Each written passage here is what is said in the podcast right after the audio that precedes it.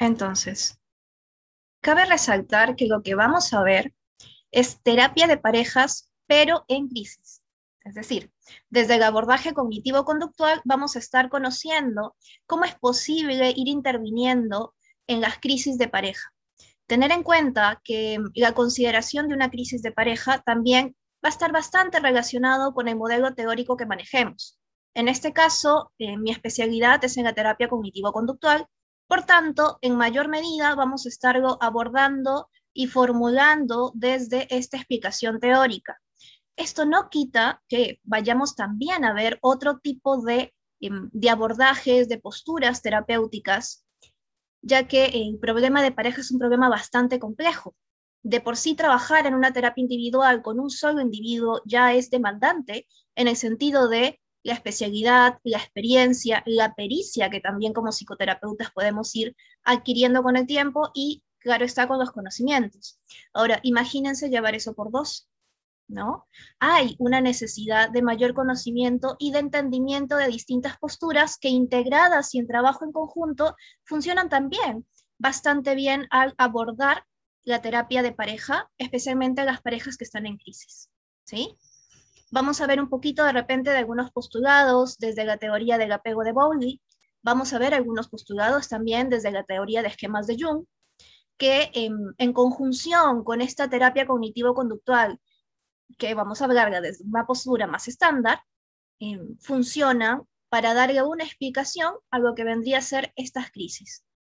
De inicio, la primera parte de nuestra clase va a tener contenido de tipo más genérico. Vamos a ir hablando de acerca de conceptos claves, conceptos importantes que tenemos que ir manejando para poder entender cómo esta terapia explica la problemática de pareja y posteriormente la trabaja. ¿sí? Nuestro primer módulo va a tener conceptos acerca de la terapia cognitivo-conductual, que os voy a explicar más o menos em, en qué se basa esta terapia, qué postulados tiene, qué cosas em, orienta al terapeuta a comenzar a enfocar. Recordemos que donde ponemos el ojo, eso crece. Así que también hay que ir decidiendo hacia dónde queremos nosotros enfocar nuestro ojo clínico. Esto también nos lo da la postura psicoterapéutica, en este caso desde la TCC. Vamos a ver lo que son los conceptos de distorsiones cognitivas, especialmente en los conflictos de pareja, y entender cómo es que estos esquemas tempranos, muchas veces desadaptativos, como lo postula Jung, así como estos vínculos de apego o estos apegos, muchas veces ambivalentes, ansiosos o evitativos, terminan generando dificultades en los momentos y en las parejas en sí mismas. ¿Bien?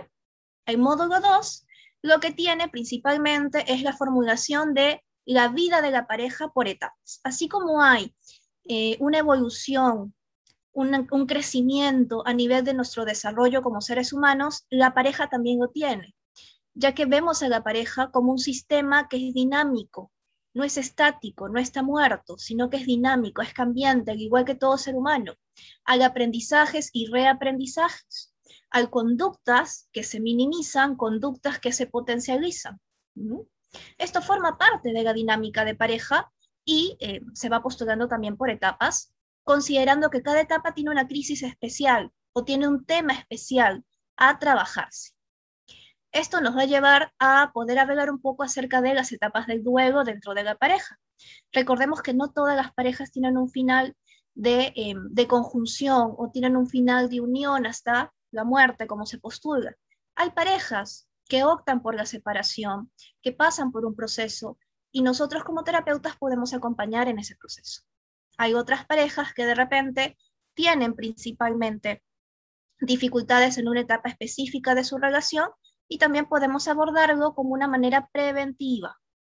En el módulo 3 vamos a hablar acerca de los principios básicos para un buen funcionamiento en pareja tener en cuenta que funcionar en pareja no significa únicamente saber cómo actuar dentro de la relación, sino también significa saber cómo pensar como individuos. Así que vamos a estar combinando herramientas de la terapia cognitiva conductual, de un trabajo más individual, con herramientas en una intervención de pareja. ¿Sí? Vamos en un globo entonces. Vamos desde los conceptos más claves hacia los conceptos más específicos.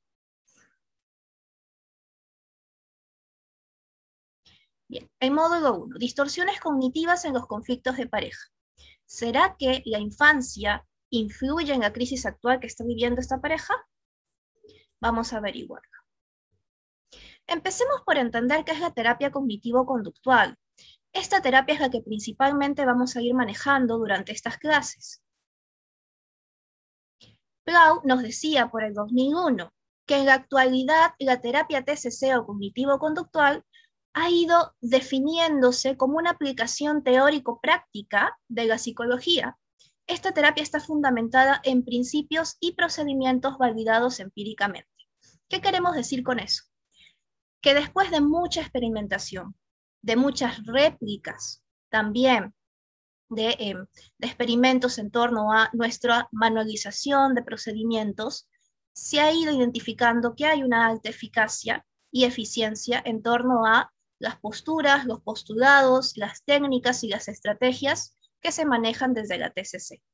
Es por eso que Plau nos habla de principios y procedimientos validados empíricamente, porque se han puesto a prueba y se ha visto que hay un buen nivel de eficacia y de eficiencia, así como muchos otros postulados teóricos los tienen. ¿sí? No es el único, pero cabe mencionar que este es uno de, em, de que posee este tipo de eficacia y de eficiencia reconocida.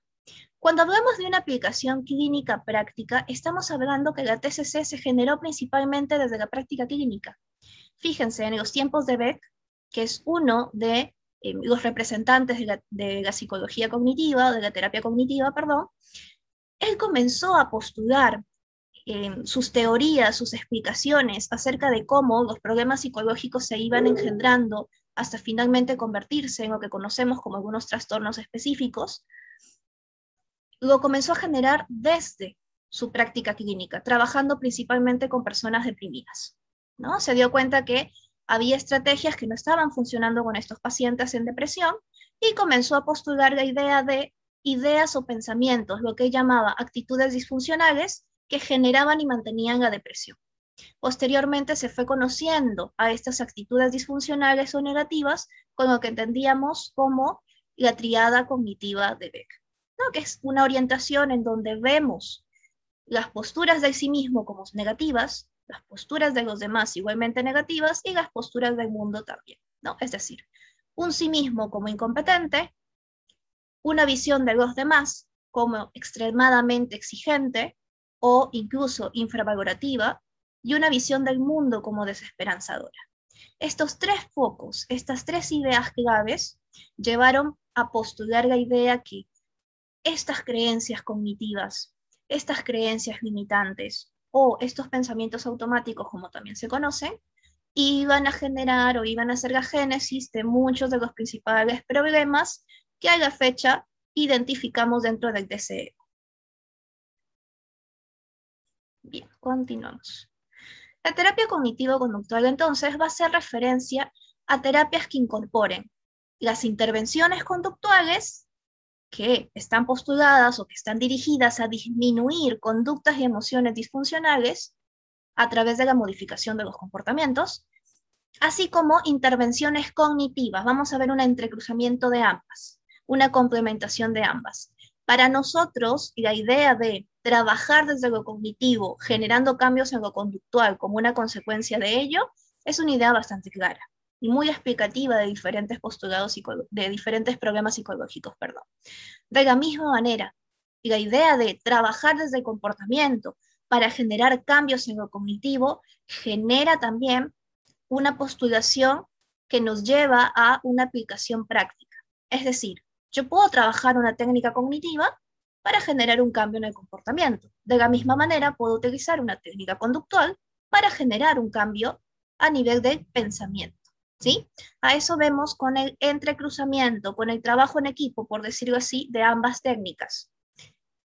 Em, tanto las técnicas cognitivas como las técnicas conductuales están postuladas a disminuir conductas y emociones que entendemos como limitantes disfuncionales. Bien, asimismo, estamos interesados en modificar ese procesamiento cognitivo, esa manera en la que, en la, que la persona capta la información, decide seleccionar cierto, cierto tipo de información interpretarla y posteriormente codificarla en una respuesta. Las respuestas pueden ser de tipo cognitivas, es decir, otro pensamiento que se ejerce o que em, nace de esta interpretación sesgada, otra conducta que también puede ser altamente disfuncional y una emoción que va a responder claramente a esta distorsión cognitiva o a este procesamiento cognitivo sesgado. Por tanto, la emoción va a acompañar a la interpretación sesgada y va a ser igualmente disfuncional. ¿Por qué? Porque le va a generar malestar a la persona. Por eso hablamos de disfuncionalidad, por el malestar que genera en el ser humano.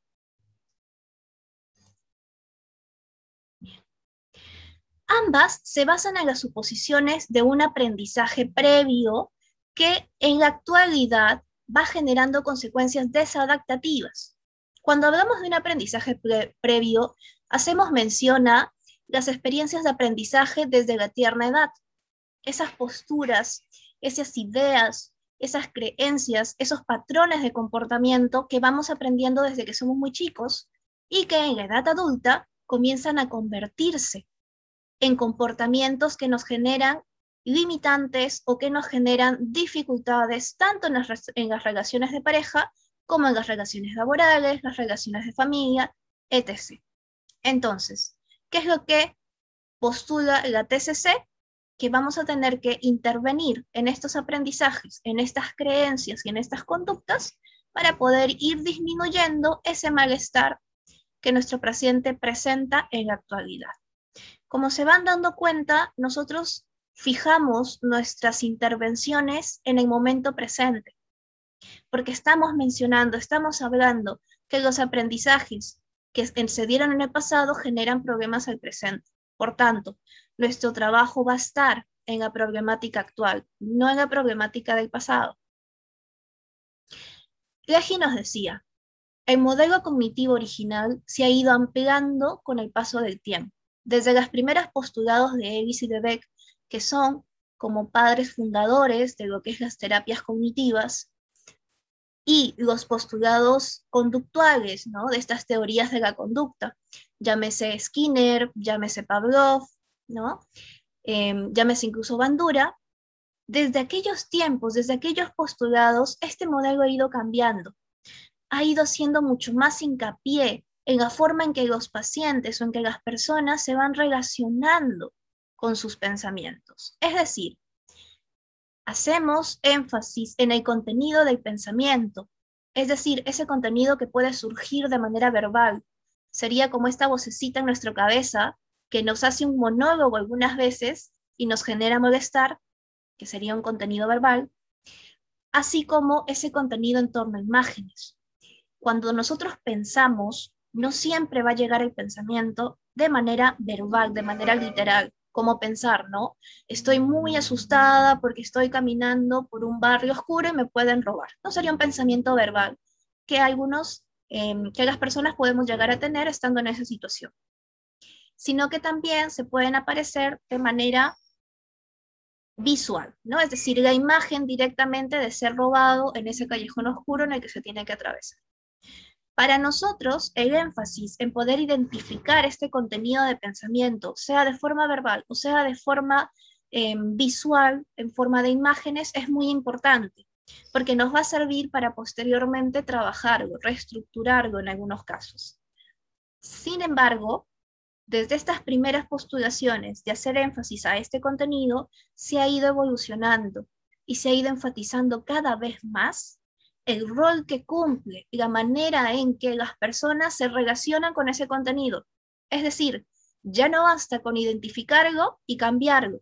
A veces es necesario comenzar a utilizar otras estrategias de lo que vamos a llamar esa aceptación y esa reorientación de nuestra atención hacia aquel contenido cognitivo. Bien. Este modelo entonces va a ir enfatizando lo que vendrían a ser los esquemas en la atención y en la memoria emocional. Fíjense, son dos términos interesantes. Esquemas en la atención. Estos esquemas comienzan a hacer hincapié en lo que vendría a ser ese procesamiento espontáneo que nos lleva a seleccionar cierto tipo de información de nuestro ambiente. Lo hacemos de manera rápida, de manera automática. Imagínense, entran a un centro comercial, ¿no? Y están buscando específicamente una campera de color rojo. Automáticamente vamos a entrar y vamos a hacer un escaneo visual eliminando o ignorando otras camperas de otro color y vamos a fijar atentamente nuestra atención a la de color rojo. ¿Por qué? Porque ya veníamos procesando o ya veníamos con el objetivo de identificar específicamente esta campera roja. De esa manera nosotros a lo largo de la vida hemos ido aprendiendo a seleccionar información clave de nuestro ambiente que va a responder a un esquema aprendido desde chico e ir ignorando otra información que quizás es información muy rica, muy valiosa, porque nos haría desconfirmar estas creencias sesgadas o limitantes que aprendimos en el pasado, en nuestra infancia. A eso se refería Eji cuando nos decía que, también es importante comenzar a prestar atención a estos esquemas en la atención, es decir, a qué paciente está prestando atención o está seleccionando de su ambiente y que va en relación con el esquema cognitivo que tal vez tiene. Por adelantarme un poquito, pero en virtud del ejemplo les, les comparto, ¿no? Imaginemos que tienen un paciente muy ansioso. Su esquema va a ser un esquema de vulnerabilidad, es decir, soy vulnerable, soy incompetente, si me aparece ahora una situación de emergencia no voy a poder con ella. Es un esquema que lo tiene muy introyectado, que quizás ni siquiera lo nota pero ustedes como terapeuta sí. ¿Qué es lo que el paciente sí va a notar? Que cuando entre a un lugar nuevo, lo primero que va a hacer es, de manera automática, buscar los puntos de salida rápido de escape. O cuando de repente está en una situación novedosa, lo primero que se puede llegar a preguntar es, ¿qué va a salir mal? ¿De qué me tendría que cuidar? ¿Qué tendría que comenzar a ver? ¿Mm? Ahí está el esquema de la atención. El paciente directamente ha ido buscando información específica de su ambiente o de su, situación que responda a este esquema de vulnerabilidad, de yo no soy capaz, soy incompetente, soy vulnerable, por tanto, necesito estar preparado y seleccionar la información de mi ambiente que me ayude a estar. ¿Se entiende? ¿Cuál es la finalidad de muchos de los esquemas? Y cómo estos pueden llegar incluso a ser que nuestra atención se postre en un punto específico o en una información específica? Bien, cuando ese esquema no es adaptativo, es disfuncional y por el contrario nos trae problemas, la información que observamos de nuestro ambiente también va a estar sesgada, va a estar limitada, porque va a ser una información parcial, no completa. La memoria también se puede ver afectada en este aspecto, la memoria emocional. Fíjense, en los pacientes depresivos, cuando nosotros hablamos con un paciente que tiene una depresión, ¿qué es lo que suele ocurrir en su discurso cuando le, pedimos que nos hable acerca de su infancia? O cuando le pedimos que nos hable de algún recuerdo que para él sea significativo. Durante el transcurso de la depresión, donde vemos que estos esquemas cognitivos, esta triada cognitiva de B que les mencioné antes, es más, eh, está más, em, más enfatizada más visibilizada para el paciente, vamos a encontrar que su memoria también va a estar plagada de recuerdos negativos. Va, va a estar plagada también de emociones, no las voy a llamar negativas, pero sí disfuncionales en el sentido que van a estar acorde a esos recuerdos o esa selección de recuerdos únicamente negativos. Por tanto, van a seguir alimentando ese estado depresivo a nivel emocional. ¿Sí? A eso también llamamos una memoria emocional, esa memoria de las emociones, esa que a veces los pacientes suelen conectar más rápido que a la cognitiva. Hay pacientes que cuando tienen principalmente esta habitación emocional y se privan constantemente de experimentar la emoción, ¿qué es lo que nos dicen? No sé qué me pasa, me siento mal, pero no puedo saber por qué.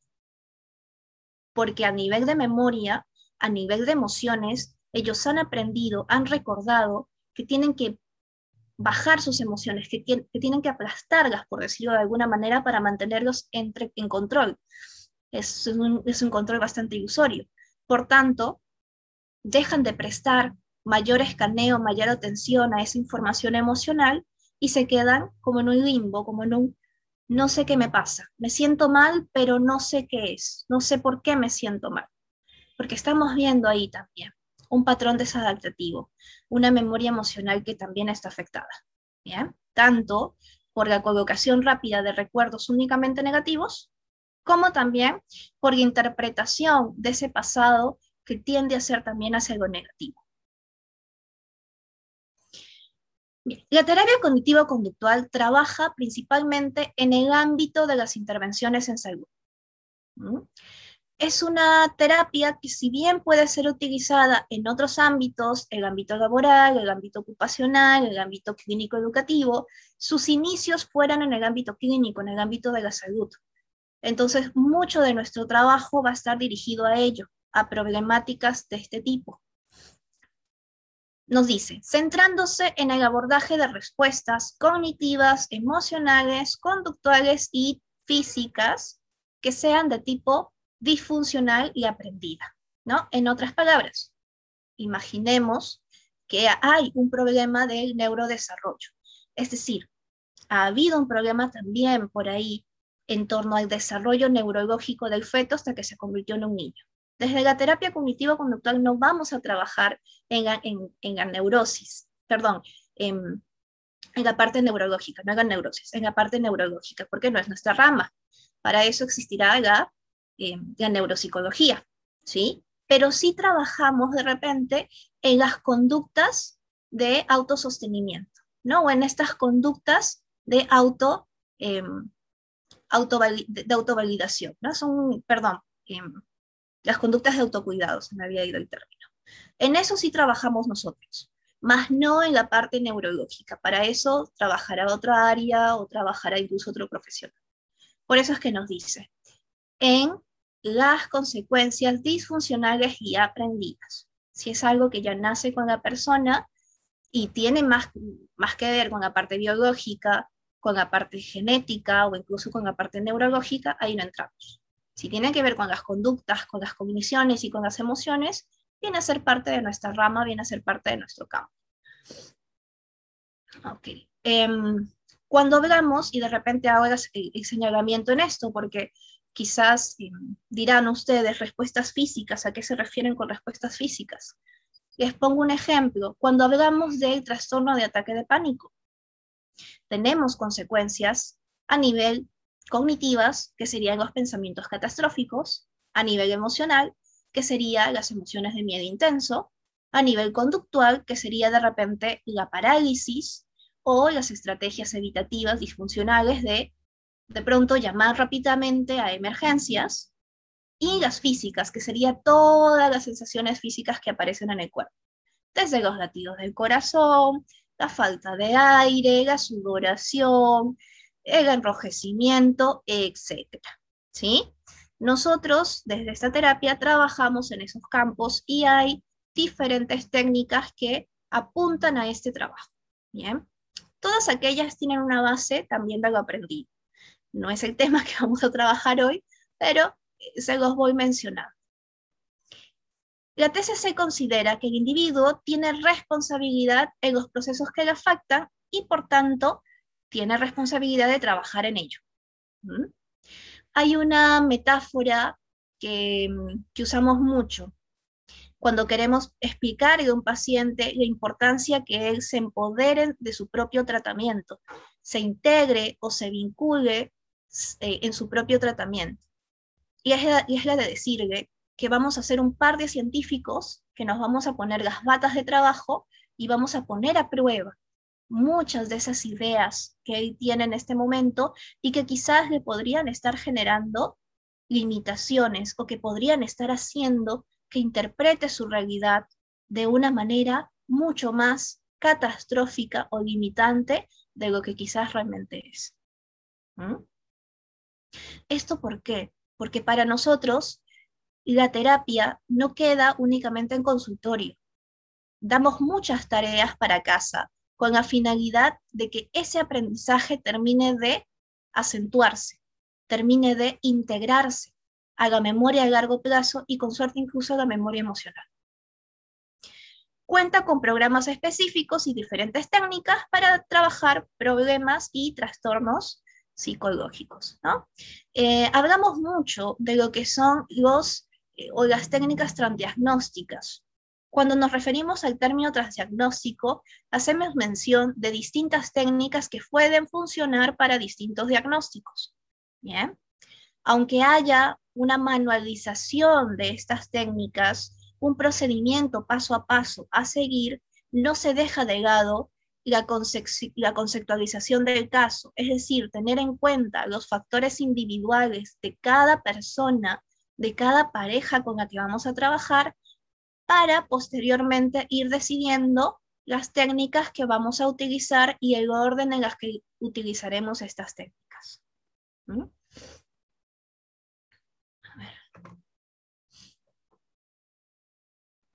Según Ingram y Scott, existen características de la terapia TCC. Una de ellas son las variables cognitivas. Estas variables cognitivas van a constituir un importante mecanismo de causalidad. ¿A qué nos referimos con esto? Las distorsiones cognitivas, las creencias limitantes, la atención sesgada hacia un estímulo específico, puede ser un estímulo amenazante, lo que mencionaba, ¿no? Cómo estos esquemas de la atención hacen que las personas se fijen especialmente en una información y comiencen a ignorar otra. Todas esas variables son importantes para nosotros y son parte del trabajo que vamos a hacer. Nuestros objetivos son bastante específicos y algunos procedimientos y técnicas que utilizamos responden a esos objetivos. Van a ver que desde esta terapia tendemos a marcar un objetivo claro, un objetivo conductual la mayor parte de las veces, antes de poder pasar a un tratamiento, de poder pasar a una técnica específica. ¿Por qué hacemos esto? Porque recuerdan esta parte de la comprobación empírica.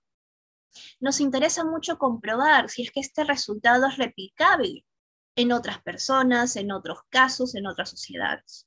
Por tanto, necesitamos objetivos bien específicos que podamos medir, podamos descubrir si es que realmente se están cumpliendo y también posteriormente, pues replicar de repente esa intervención en otro caso similar, probando a ver si es que da el mismo nivel de eficacia y si es que no, tratar de descubrir el por qué no. De ahí que nosotros seguimos con este postulado de poder demostrar, no solamente a través de la experimentación conductual, sino también a través de eh, las investigaciones clínicas, si es que funcionan o no nuestras técnicas. ¿Sí? Perdón.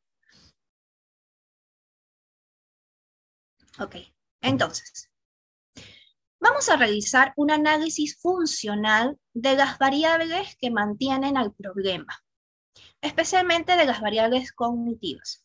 Cuando hablamos de un análisis funcional, hablamos de una función. ¿Qué función cumple esta variable cognitiva en el problema que se está dando?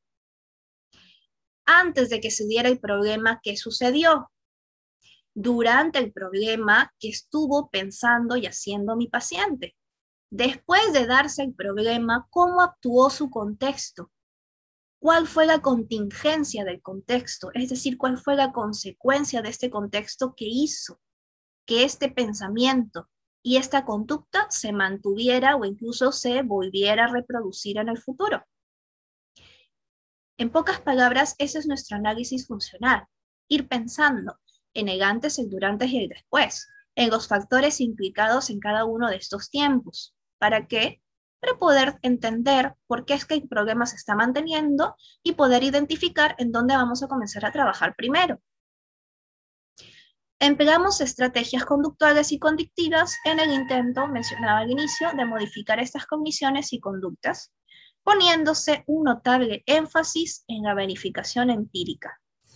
¿Cómo nosotros eh, verificamos empíricamente, incluso dentro de, la propia, las propias sesiones de psicoterapia, las creencias de nuestros pacientes.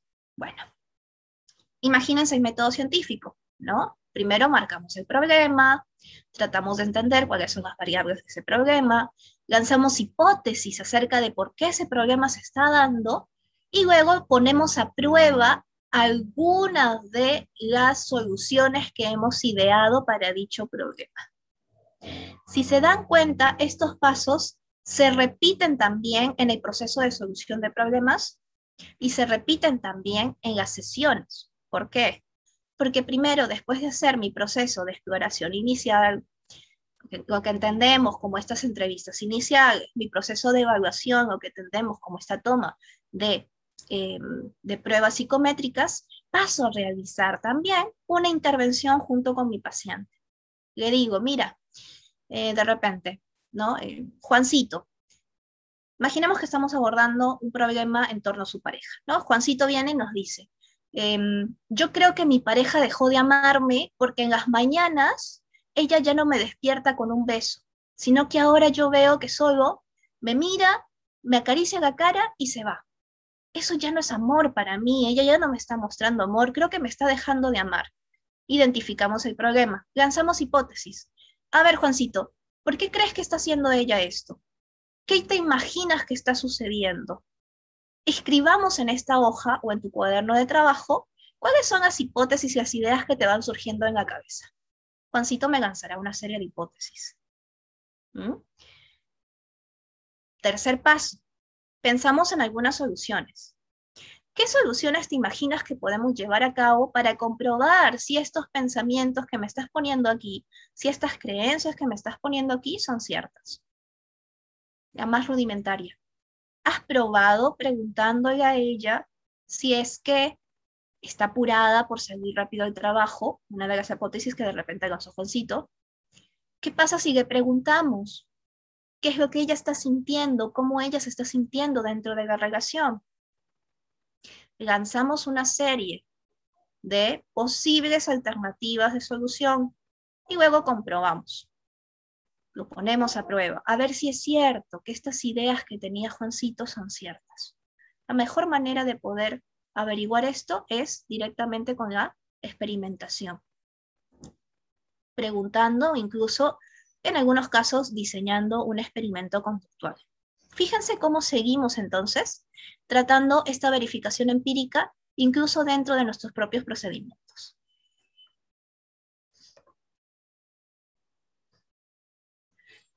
Otros supuestos básicos que nos dan Ingra y Scott acerca de la TCC son que los individuos responden a sus interpretaciones cognitivas del evento más que al propio evento en sí mismo.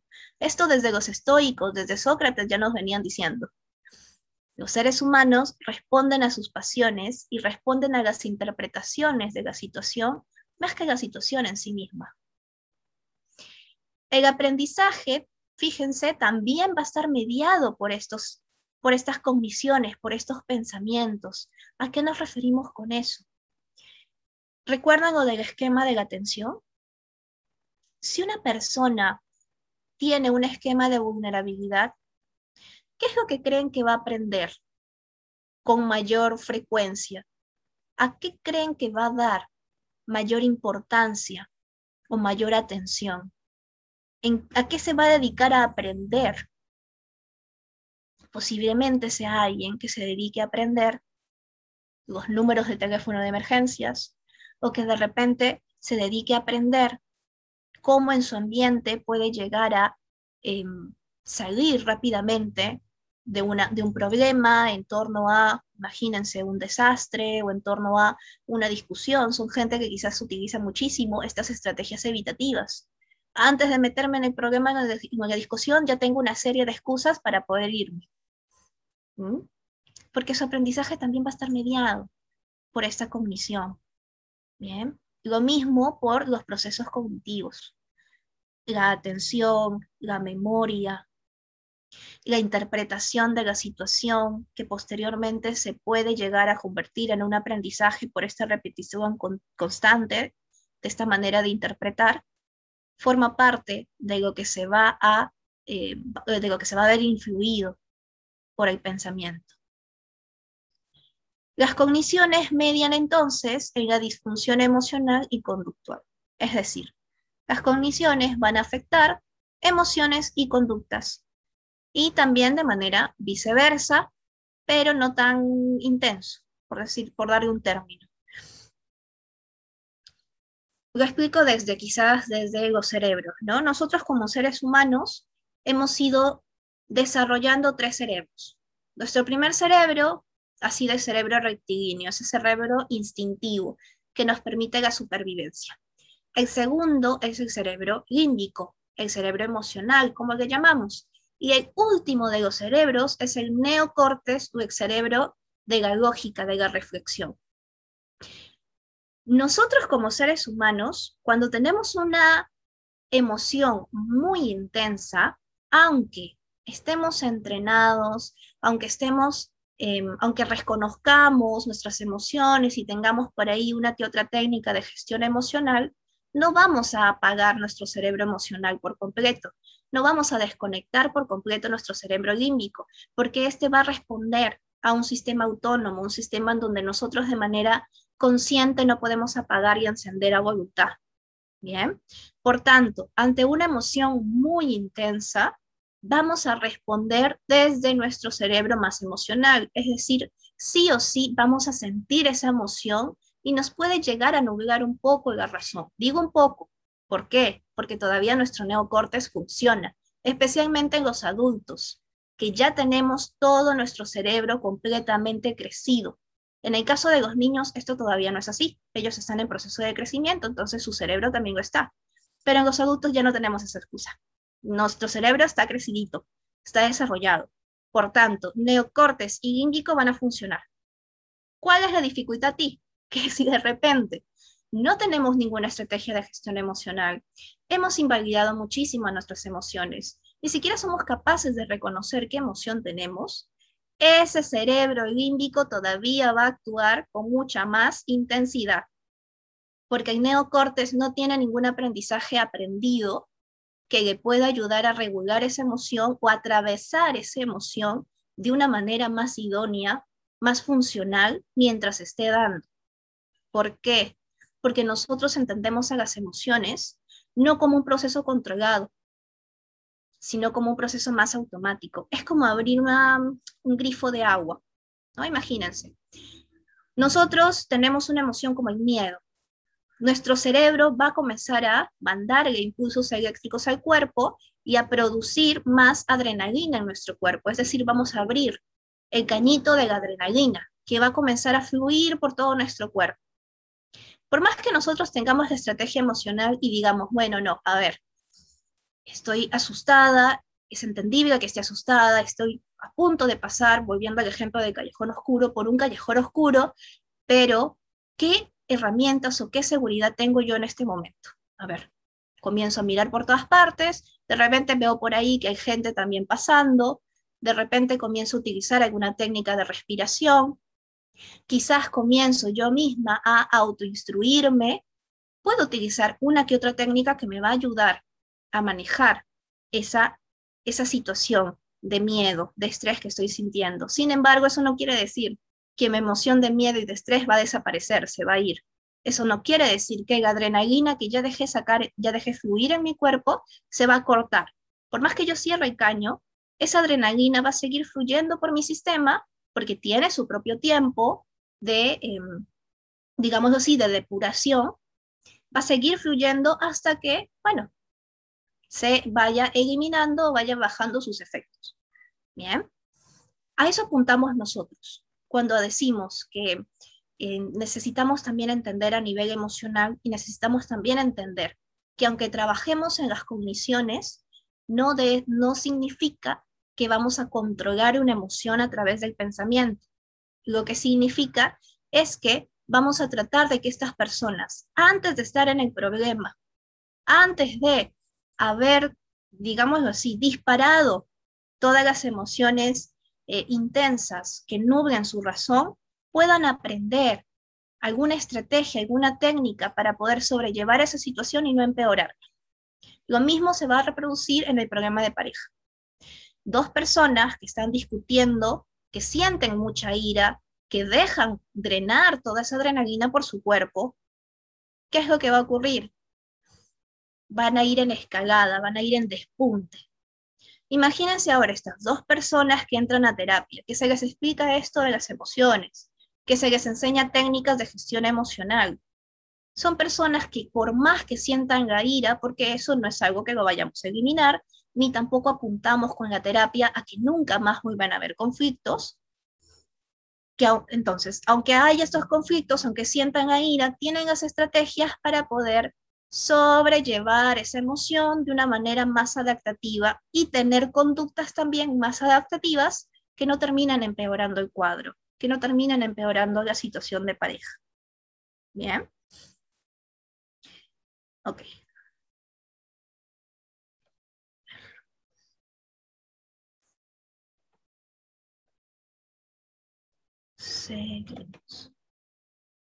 Algunas formas de cognición pueden registrarse y evaluarse. Les decía, por ejemplo, estas imágenes como forma de pensamiento o directamente estas palabras como forma de pensamiento se pueden registrar en un cuaderno. Nosotros trabajamos mucho con un cuaderno de terapia, particularmente a, todos los pacientes que yo eh, he asumido, les pido que por favor tengan su cuaderno de terapia porque buscamos generar un aprendizaje. Por tanto, es necesario esta lectoescritura para que se pueda ir fijando con mayor claridad el aprendizaje. La modificación de las cogniciones pueden cambiar las emociones y las conductas, lo hemos dicho, y tanto los procedimientos cognitivos como los conductuales son deseables para el cambio, y se pueden ir integrando en las diferentes intervenciones. En otras palabras, no es que solo vamos a utilizar técnicas cognitivas o que solo vamos a utilizar una técnica conductual. No, vamos a integrar ambas dentro de nuestro plan de tratamiento. Otros principios básicos de la TCC nos dice que son las estrategias y las técnicas que, como les mencionaba, incardinan o se entrecruzan dentro del enfoque. Por eso decimos que la terapia cognitivo-conductual no es únicamente la sumatoria de técnicas, sino ese sistema integrado de explicaciones, de técnicas y de principios que nos ayudan a entender y a dar explicación al problema y seleccionar los dispositivos que vamos a utilizar para abordar ese problema. Aquí están los 10 principios básicos de la TCC. El primer principio nos dice, la terapia cognitivo-conductual se basa en el modelo cognitivo de los trastornos emocionales y en las teorías del aprendizaje. Es decir, para nosotros desde la cognición vamos a ver una respuesta, puede ser adaptativa o desadaptativa en las emociones, e incluso se pueden ir generando problemas a nivel emocional debido a estas interpretaciones sesgadas.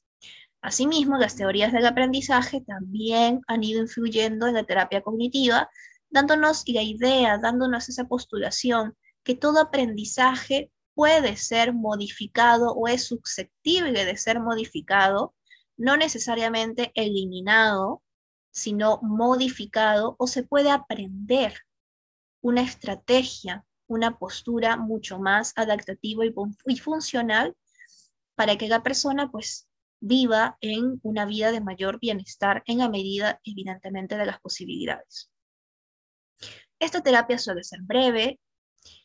Esto en comparación quizás a otras terapias. Em, las terapias cognitivo-conductuales suelen tener en la manualización, por ejemplo, sesiones de entre 6, 12, 24, 32 sesiones, ¿no? que más o menos duran un aproximado de unos 6 meses a un año o dos.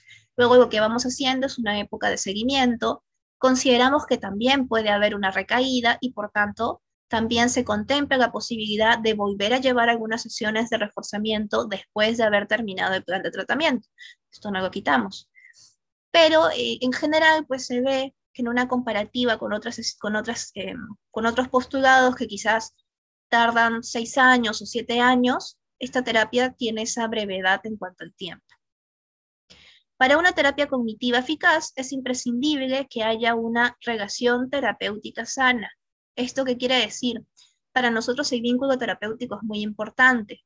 ¿Por qué? Porque desde ese vínculo vamos no solamente a moldear conductas, sino que también vamos a ir interviniendo o vamos a ir moldeando estas formas de interpretación del mundo o estos pensamientos, estas creencias. Valga decir, en la terapia vamos a tener algunas veces que hacer confrontaciones en cuanto a creencias limitantes. tengan en cuenta que para una persona sus creencias son hasta cierto punto verdades, porque son sus creencias, es algo en lo que han creído, valga la redundancia, durante mucho tiempo. Imagínense que el terapeuta tiene que ir y movilizar esas creencias, a maquiarlas un poquito. Esto va a generar una, una sensación de incomodidad de nuestro paciente. Por tanto, es para nosotros muy importante desde el inicio ir generando una vinculación fuerte, una, una buena adherencia al tratamiento, para que cuando hagamos este pequeño zamaqueo de las creencias, el paciente no se vaya, sino que permanezca y confíe en que esta parte de la terapia es necesaria para ir logrando un cambio. La terapia también va a suponer un esfuerzo de la colaboración entre el terapeuta y el paciente y vamos a utilizar principalmente el método socrático. Método socrático es a través de preguntas. ¿sí? Em, particularmente en esta terapia, nosotros no le decimos directamente al paciente qué hacer o qué pensar.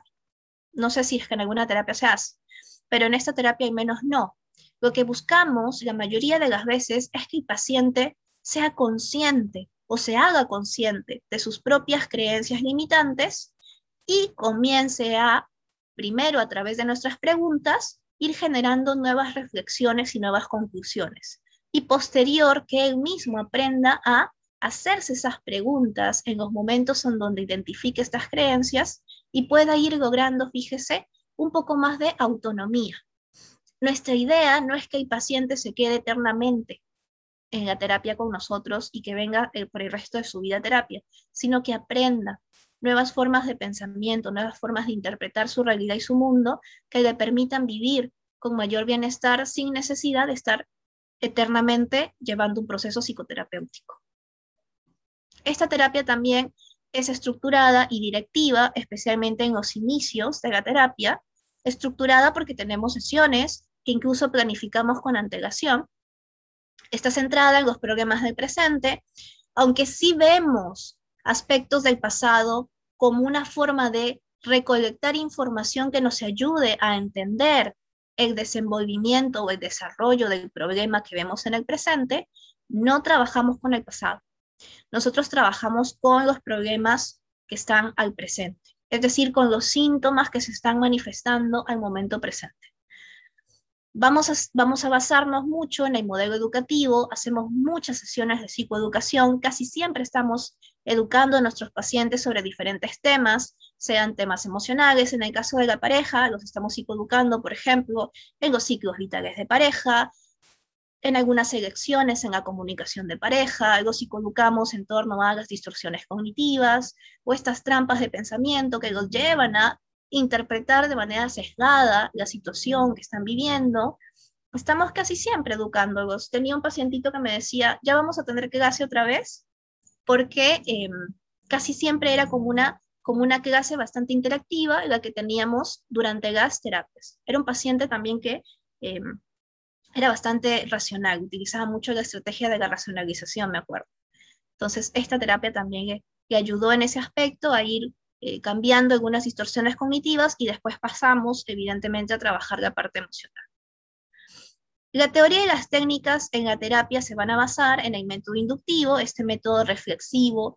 Eh, postulamos mucho que, que el paciente cada vez ejercite más esta reflexión, esta autocrítica incluso, y es un trabajo que constituye una parte importantísima para nuestra terapia.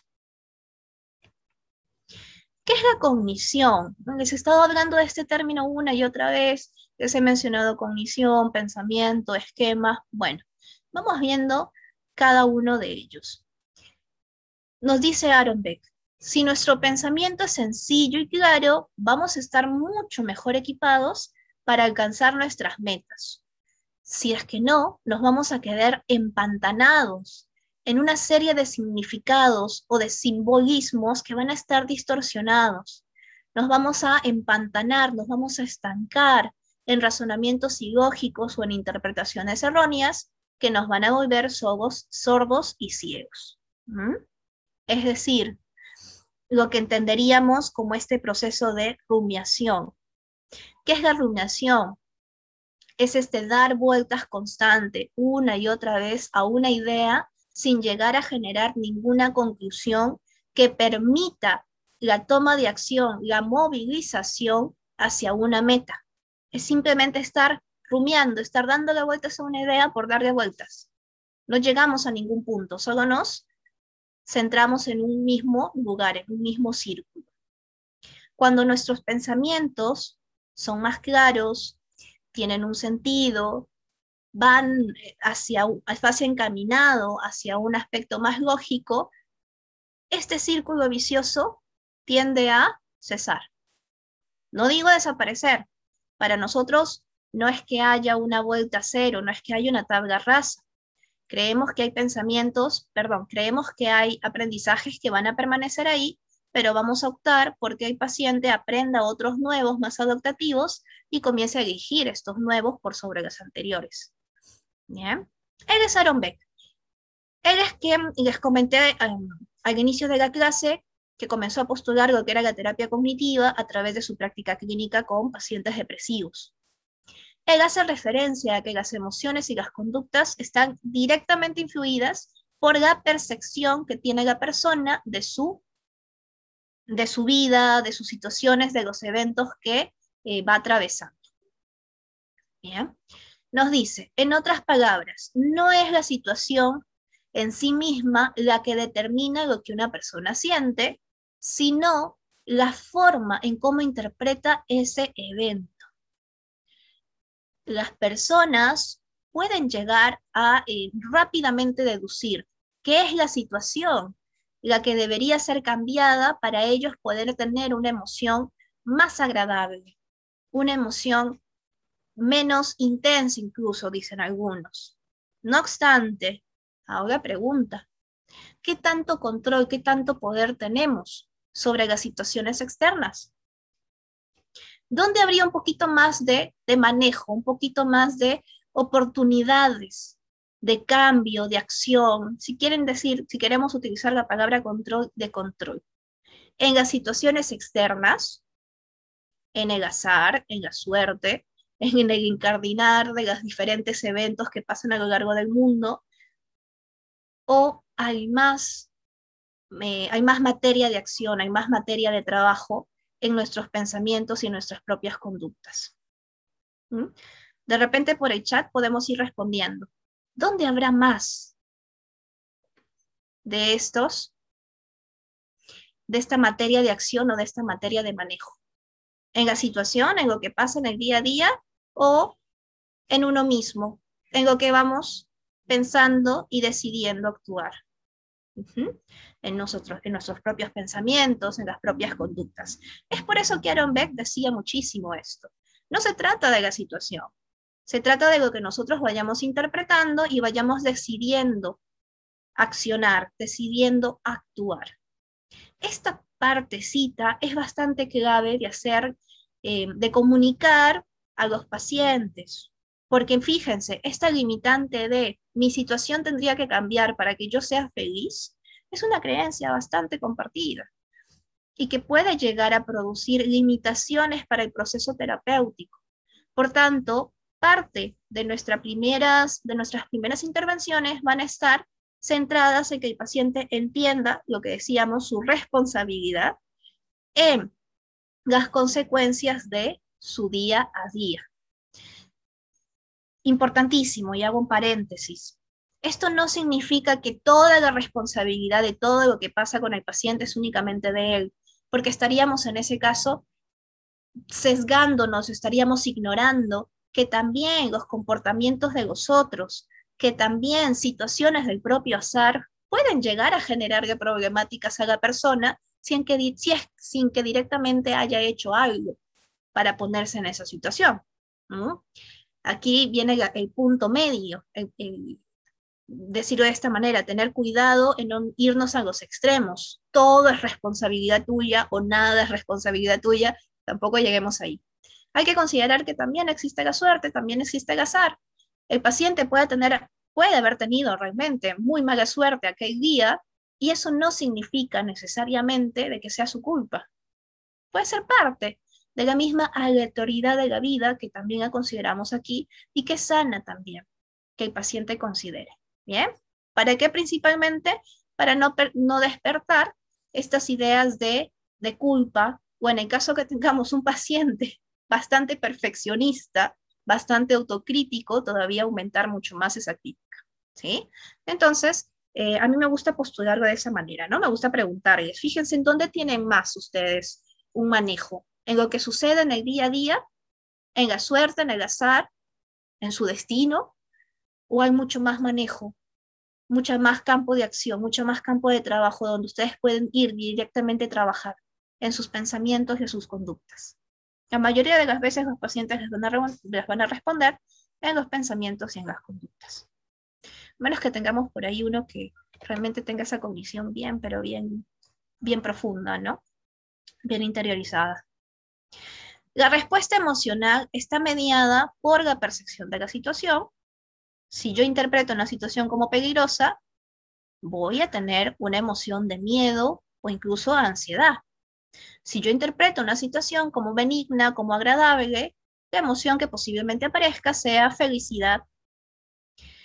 En este sistema cognitivo, por tanto, la situación o el acontecimiento externo puede llegar a generar una perturbación física, así como una sensación emocional desagradable, producto de esa interpretación, producto de esa fantasía que se genera el paciente.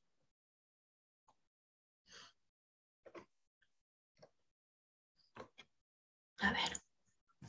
Cognición entonces va a ser entendida como esos pensamientos, esas maneras en las que las personas interpretan su realidad, elaboran sus juicios, toman decisiones y también malinterpretan su realidad. Y las acciones de otros también. Una persona puede tanto malinterpretar su realidad como el accionar de, de otro.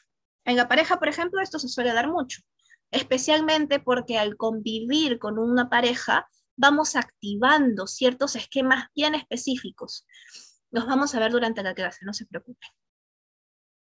Los esquemas, por otro lado, los vamos a definir como esos patrones del procesamiento de información.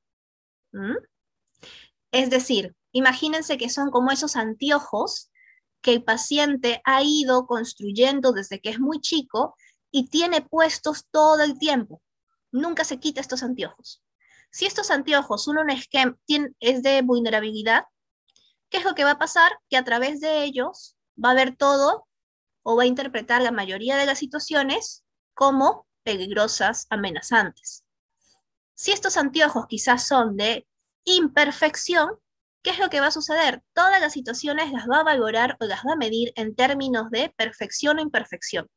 Lo hizo extremadamente bien, lo hizo extremadamente mal se equivocó y es, y es imperfecto, es un fracasado. O sacó la más alta nota y quiere decir que es perfecto, que es un exitoso.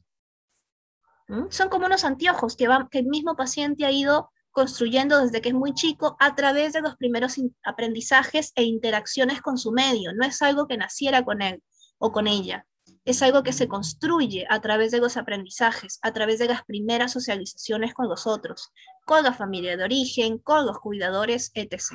Estos anteojitos los va a cargar el resto de su vida y van a intervenir en sus procesos de atención. Les mencionaba, ¿a dónde presta atención esta persona? De toda la información que tiene de su ambiente, ¿cuál de ellas la capta? ¿Cuál de ellas la retiene?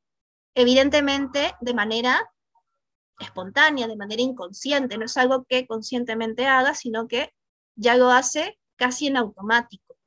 Los recuerdos también se van a ver afectados por este esquema. Las interpretaciones, la forma en que valore su, realidad, así como las situaciones y los hechos, también se van a ver interpretados por este esquema. Digámoslo de esta manera, estos anteojitos son la forma en que el paciente puede ver de manera clara o de manera sesgada. Los pensamientos van a ser justamente ese producto de esa interpretación que se hizo a través de estos esquemas. Y estos pensamientos van a generar una influencia en las emociones y en las conductas del paciente. Entonces tenemos como una ingeniería inversa, ¿no? Lo primero que vemos es la conducta y de repente percibimos la emoción de nuestro paciente. Lo que hay debajito son los pensamientos especialmente los más superficiales, que son los pensamientos automáticos. Y más a profundo que tenemos los esquemas, que son esos anteojos que nunca se quita y que todo el tiempo están haciendo interpretar una situación, sea de manera adaptativa o desadaptativa. Bien. Por aquí creo que alguien escribió algo en el chat. Claro, cognición lo estamos mencionando como un pensamiento. Bien. Imagínense, el esquema es, es, es ese anteojo. Imagínense que estos anteojos que tengo puestos yo, que son mis esquemas, son rojos, rojo peligro. Yo voy a mirar todo a través de esos anteojos de color rojo. Todo lo voy a comenzar a mirar como si fuera altamente amenazante o peligroso. ¿Qué pensamientos van a surgir de esta forma o de este mirar todos los objetos como rojo, como peligrosos? ¿Qué pensamientos van a surgir? Sí. Pensamientos de tipo, esta situación es peligrosa, este lugar es peligroso, estas personas son amenazantes. Esos pensamientos van a producir una emoción. ¿Qué emoción se va a producir? Miedo de repente o ansiedad. Y estas emociones también van a venir acompañadas de conductas. De repente me paralizo y me quedo quietecita sin moverme, o de repente me voy corriendo y salgo de la habitación. ¿Mm? Los esquemas los aprendemos desde que somos chicos, desde las primeras experiencias de vida. Una persona que de repente fue creciendo en un ambiente altamente amenazante, por ejemplo, fue creciendo en una comunidad en donde todos los días o casi todos los días escuchaba disparos, escuchaba gente que fue robada o gente que fue agredida, va a ir generándose un esquema de repente de vulnerabilidad. Soy vulnerable. Otro ejemplo, quizás, una persona que fue creciendo en, que fue creciendo con padres que eran extremadamente ansiosos y sobreprotectores. También va a ir creciendo con ese esquema de vulnerabilidad. Yo no puedo solo, soy vulnerable, necesito a alguien más grande que me proteja. En este caso, la figura de los papás. Ese esquema de vulnerabilidad, estos lentes rojos, como les digo, que todo lo ve rojo y peligroso, le va a producir pensamientos. Pensamientos como el que acabo de nombrar. No puedo solo, necesito de alguien más grande que me cuide, el mundo es peligroso o el futuro es demasiado incierto, es demasiado peligroso, demasiado amenazante. Va a generar estos pensamientos y a su vez emociones y conductas. Ok. Seguimos. Esquema. Lo vamos a ver como esa estructura o como ese marco a través del cual vamos a ir viendo las situaciones. Es un patrón impuesto sobre la realidad o la experiencia que ayuda a que los individuos expliquen lo que están viviendo. Bien, por eso decimos que son em, o que se mantienen a lo largo de toda la vida.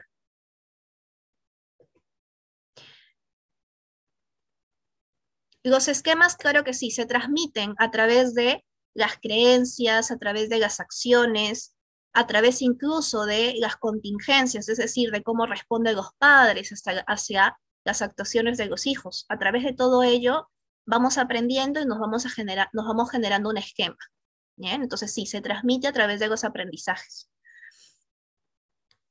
Nos dicen, los esquemas es una representación abstracta de las características distintivas de un acontecimiento, ¿no? Es como un tipo de anteproyecto. Las personas se van haciendo como una predisposición a evaluar cierta situación de alguna manera. Puede ser evaluarla como una situación amenazante, aun cuando todavía no haya, no haya sucedido la situación, o quizás evaluarla como una situación, em, por ejemplo, donde se tenga que desempeñar de manera muy, pero muy, eh, ¿qué les digo? De una manera muy sobresaliente, en el caso de un esquema de, imperfección, en donde va a estar esta idea de nunca me puedo equivocar, tengo que hacer todo bien, tengo que ser exitoso. Entonces se evalúa las situaciones como esos retos que se tienen que constantemente superar y siempre lograr. Fíjense en el siempre, porque estamos hablando de un esquema de imperfección, estamos hablando de un extremo. ¿Bien? Este principio o este esquema les va a permitir a la persona ir organizando su realidad y también ir generando un plan acerca de cómo orientarse, de cómo interpretar o incluso de cómo resolver esa situación. Por ejemplo, un esquema lingüístico, que, un esquema lingüístico nos va a permitir comprender una frase o interpretarla según la cultura en la que estemos. Decía eh, Ricardo Palma, ¿no? El que no tiene de Inga no tiene de Mandinga. Por ahí escuché que había participantes de Ecuador. Esta frase es muy típica de acá de Perú. Para ustedes, para los que están en otros países, ¿cómo interpretarían esta frase? El que no tiene de Inga lo tiene de Mandinga.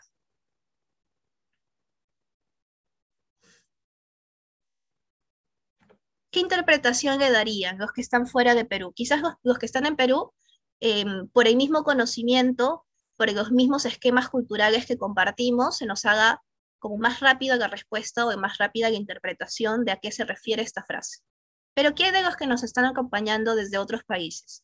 Creo que vi por ahí Ecuador, Guatemala.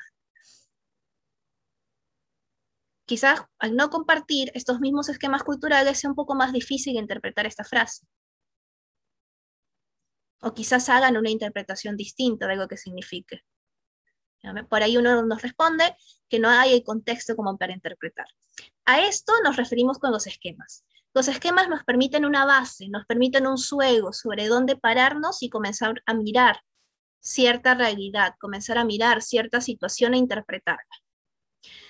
El esquema cultural que compartimos nosotros en Perú es este esquema de cómo toda la sociedad peruana se ha ido construyendo en base a la llegada de, diferentes migrantes. Migrantes chinos, migrantes negros, migrantes europeos, migrantes incluso de, partes de, Norteamérica o de Centroamérica. Toda esta integración de diferentes eh, migrantes de diferentes países, con diferentes culturas y diferentes tipos de sangre, han llevado a generar esta diversidad a nivel social, que Ricardo Palma la transfiguraba en esta frase. Lo que no tenemos de Inga, lo tenemos de Mandinga.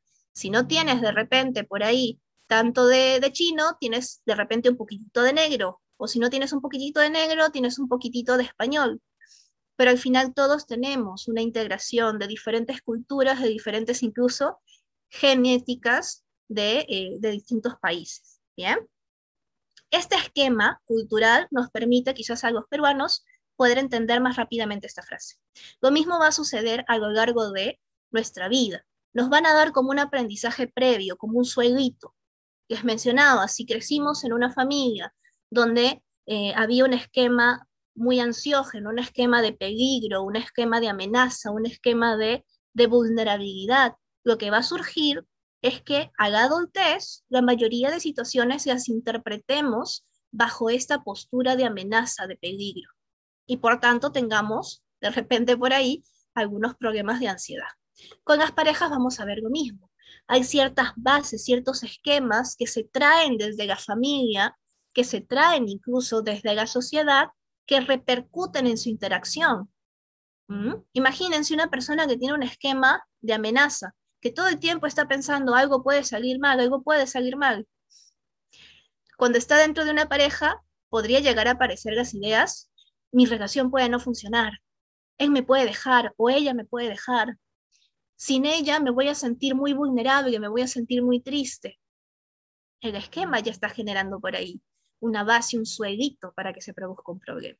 Por eso es que lo consideramos eh, como un punto también a, a tener en cuenta dentro de nuestra evaluación e intervención.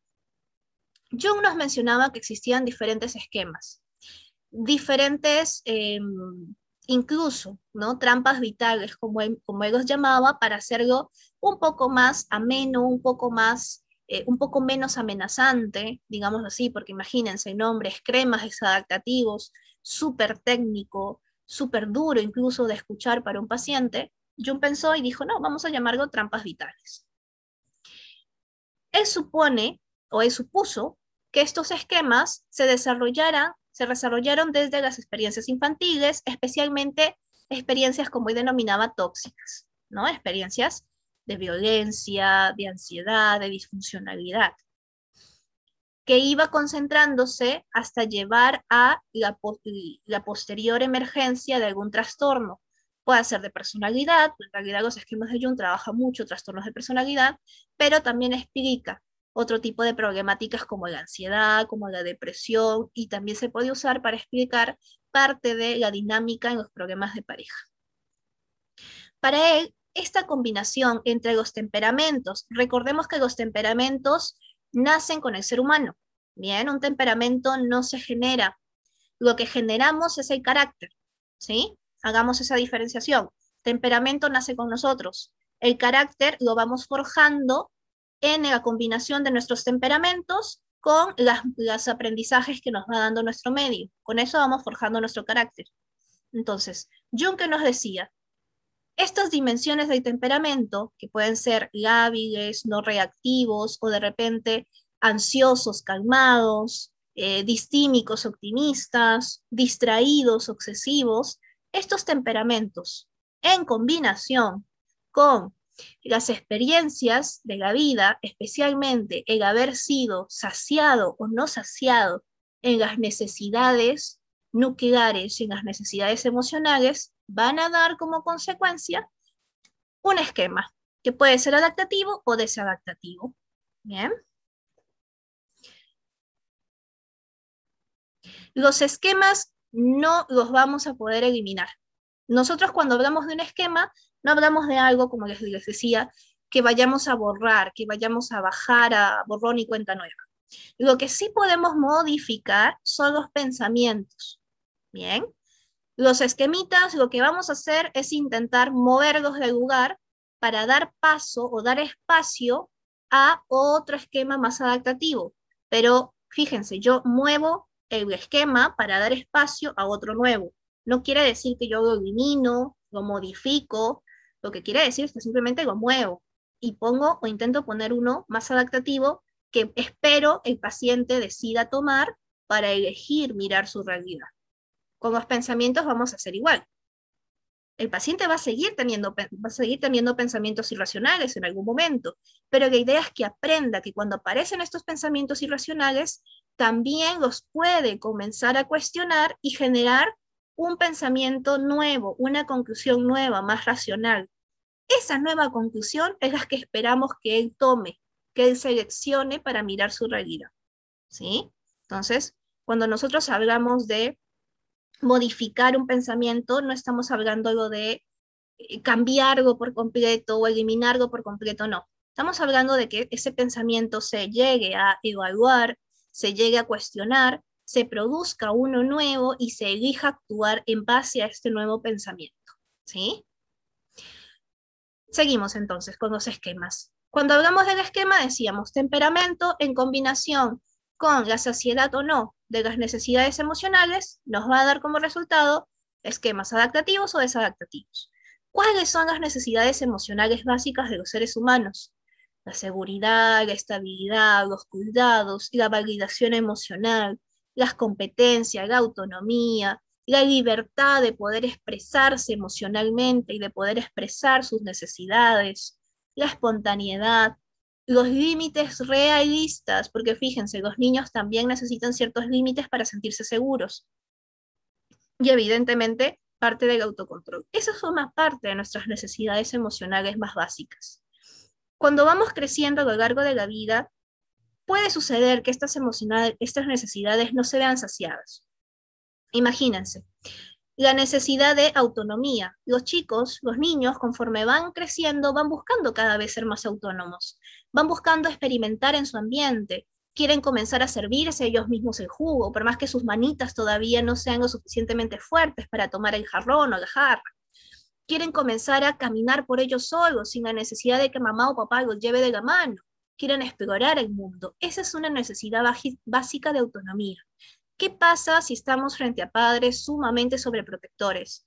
Pregunto, ¿esa necesidad de autonomía se va a poder llegar a desarrollar, se va a llegar a saciar? No se va a saciar esa necesidad de autonomía, se va a ver limitada. Por tanto, este niño va a comenzar a generar el esquema de incompetencia, yo no soy capaz, o de vulnerabilidad. Si mamá y papá no me ayudan, no me protegen, yo no puedo, yo no puedo solito. Yo no puedo explorar el mundo porque mamá y papá no están conmigo de, de la mano. ¿Se entiende? Por eso es que yo nos decía siempre que eh, bajemos a mirar también la historia del paciente, la historia de cómo ha ido creciendo, no para cambiar ese pasado o intentar realizar algún cambio en esas memorias del pasado, sino para entender por qué el, presente actúa de determinada manera. Un esquema entonces es construido por esos recuerdos, esas emociones y esas cogniciones e incluso sensaciones corporales que van sucediendo durante el transcurso de su vida. Es muy relativo a uno mismo, bien, y influye en la manera en que se relacionan con los demás. Se desarrolla durante la infancia, incluso hasta la adolescencia, y son elaborados, es decir, se mantienen a lo largo de la vida. Bien, las personas, nos dicen por aquí, suelen sentirse más atraídas hacia quienes activan sus esquemas. Imaginemos el caso de este niño que les menciono, va creciendo bajo la, sobreprotección de los padres, que se crece con ese esquema de incompetencia, con ese esquema de vulnerabilidad. ¿Por quién se va a sentir más atraído ese chico de ahí cuando sea un adulto? Por una mujer que de repente sea igualmente insegura, igualmente pasiva, igualmente temerosa del mundo, o por una mujer que de repente demuestre cierto sentido de mucho, mucho empoderamiento, de mucha competencia, que casi casi pareciera que puede ser esa figura protectora para él. ¿Por quién de, quién de ambas personas va a activar más este esquema? Exactamente, porque creció con ese esquema y va a activarse después al futuro por personas que cumplan o que sigan cumpliendo este rol.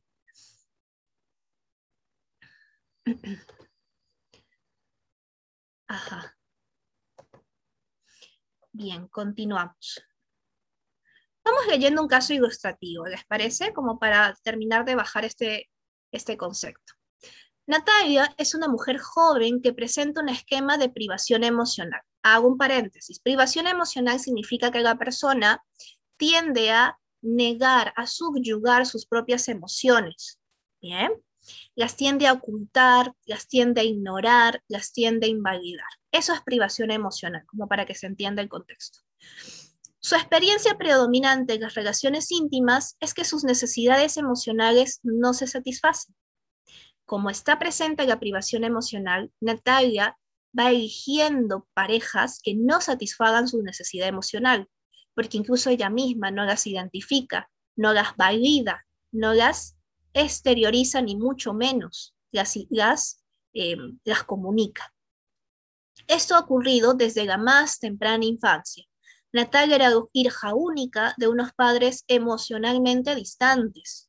Aunque estos habían satisfecho todas sus necesidades físicas, no la protegieron, no le destinaron la atención ni el afecto suficiente. No trataron de comprender quién era ella y en su infancia se sentía muy sola. El problema presente de Natalia es de depresión crónica. Aunque ha estado entrando y saliendo de terapia hace años, su depresión persiste. Natalia casi siempre se ha, se ha sentido atraída por hombres que muestran carencias emocionales. Su esposo Paul, por ejemplo, coincide con ese patrón. Cada que Natalia recorre a Paul para que la abrace o le demuestre cariño, él se irrita y la aleja. Esto activa su esquema de privación emocional y ella se enfurece. ¿Mm? Digámoslo de esta manera, las personas van a buscar o se van a sentir atraídas por gente que active esos esquemas, porque es algo que han venido acostumbrándose desde muy chicas. Entre comillas, se sienten cómodas con esta realidad y buscan replicar esta realidad de la infancia en sus momentos, en su presente o en su adultez, porque es algo que han venido aprendiendo a adaptarse. cuando se topan de repente con gente que tiene esquemas un poco más adaptativos, que tienen vinculaciones más seguras, se sienten como desorientadas, se sienten como incluso eh, asustadas, por lo novedoso, por lo distinto, por lo incomprensible incluso de esta situación.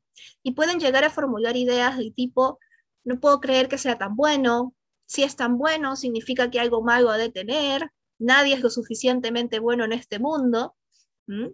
Van apareciendo ese tipo de postulados en la cabeza de muchos de estos pacientes y de estas pacientes. ¿Por qué? Porque es nuevo, es distinto a lo que vienen acostumbrados, por tanto les genera miedo. Es ahí donde nosotros tenemos que ir trabajando poquito a poquito para que vayan identificando su propio esquema.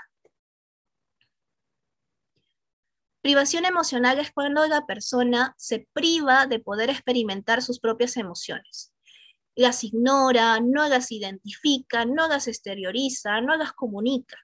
Hay una privación. Suele surgir em, de las experiencias infantiles en donde no ha tenido un cuidador cercano, un cuidador cálido, un cuidador amoroso, sino más bien han sido cuidadores que de repente también tenían este mismo esquema de privación entonces se mostraban muy fríos, muy distantes, muy serios, muy castigadores incluso en ciertos casos, o muy, eh, muy, ¿qué les digo? Muy represivos. ¿Bien? El modo en que pienso va a afectar el modo en que siento. Desde ya nos lo decía Beck. Mm, si queremos denominarlo como inconsciente, sí, se vuelve algo mecanizado, algo automatizado. Em, nosotros en la terapia cognitivo-conductual no trabajamos mucho con el término consciente o inconsciente porque son términos que hacen alusión a las posturas psicoanalíticas y tienen otra explicación, tienen otra, otra forma de eh, explicar el problema. Pero sí decimos que estos esquemas a lo largo de la vida se siguen reproduciendo porque se mecanizan.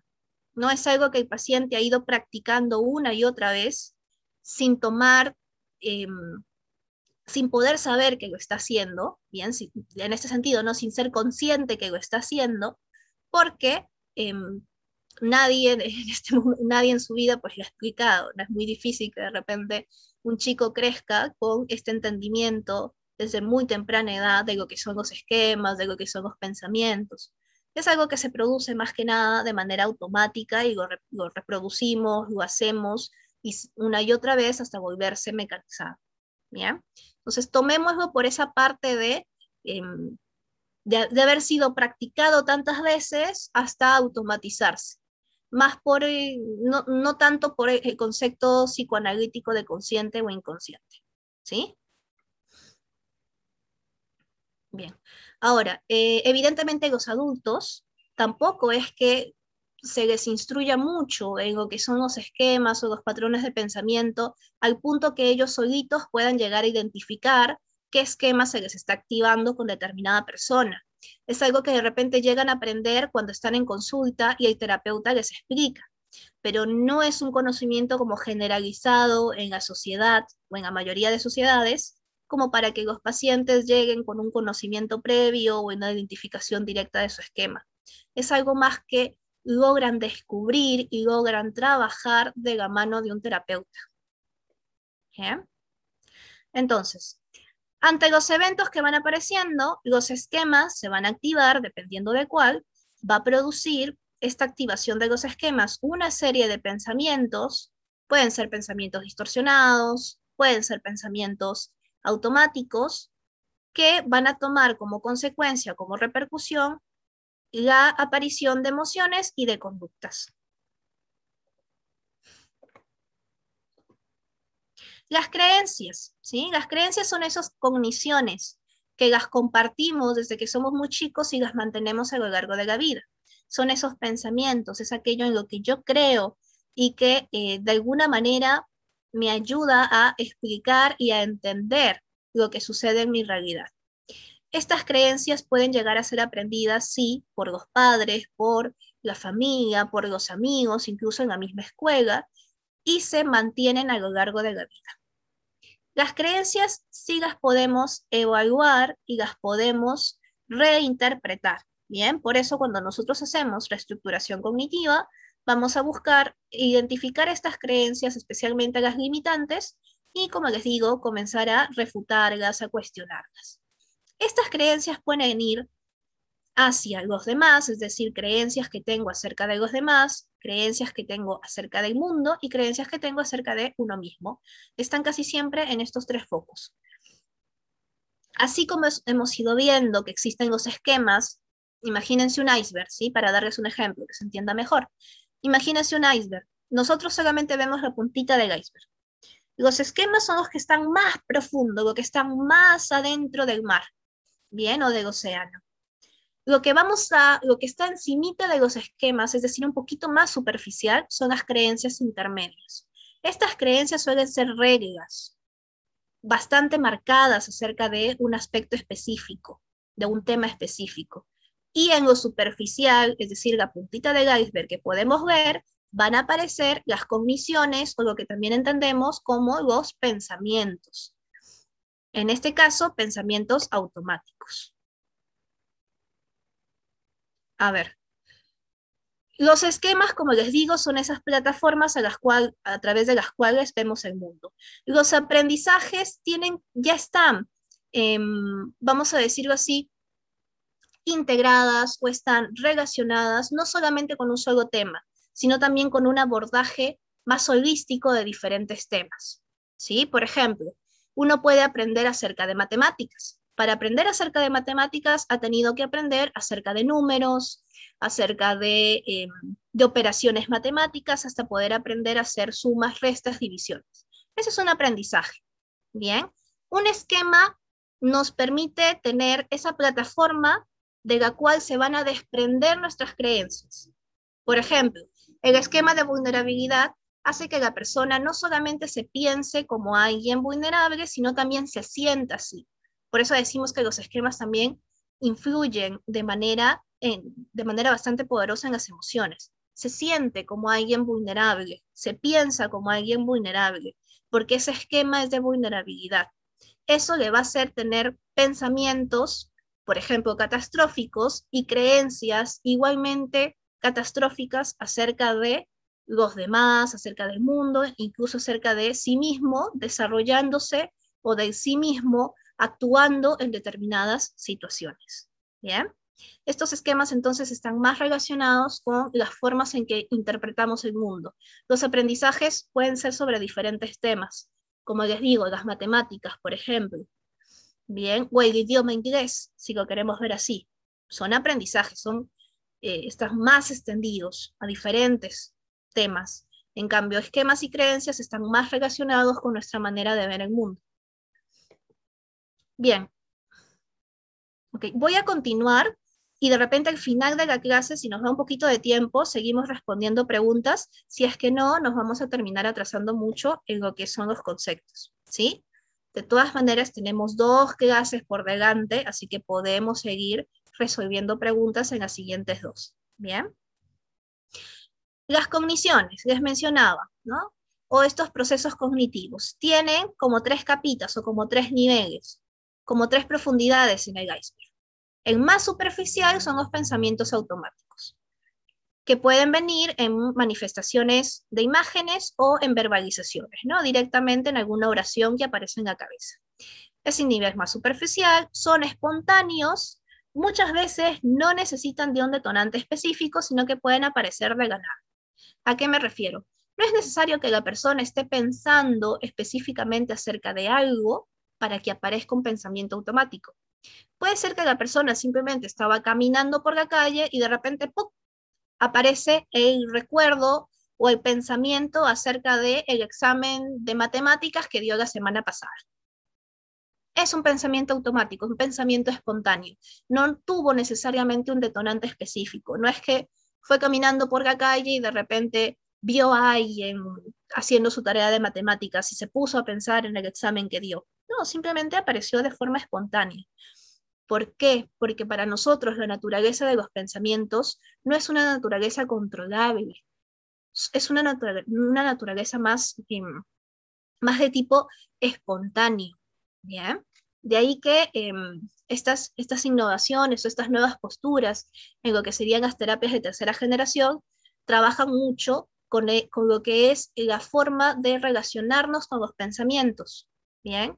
No viéndolos como procesos completamente, completamente controlables, sino, sino viéndolos como procesos que también tienen su propia independencia.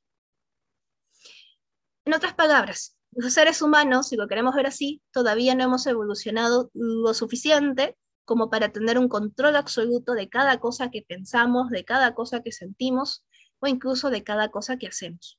Bien, hay procesos que incluso son autónomos dentro de nuestro propio cuerpo, como la respiración, la circulación, eh, incluso los reflejos. Son autónomos, no los controlamos, porque como seres humanos también tenemos nuestras limitaciones. Y cuando se trata de cogniciones, pues vemos estos pensamientos que tienen una naturaleza no completamente controlable, sino también que pueden ser espontáneos. Cuando hay más chances de manejarlo, eh, de gestionarlo, no, no digo controlarlo, cuando somos conscientes de que ellos están ahí y les prestamos atención. ¿sí? Ahí hay un poquito más de chance de, de manejo. Por debajo tenemos a las creencias intermedias, que son estas reglas, estas actitudes o estos supuestos.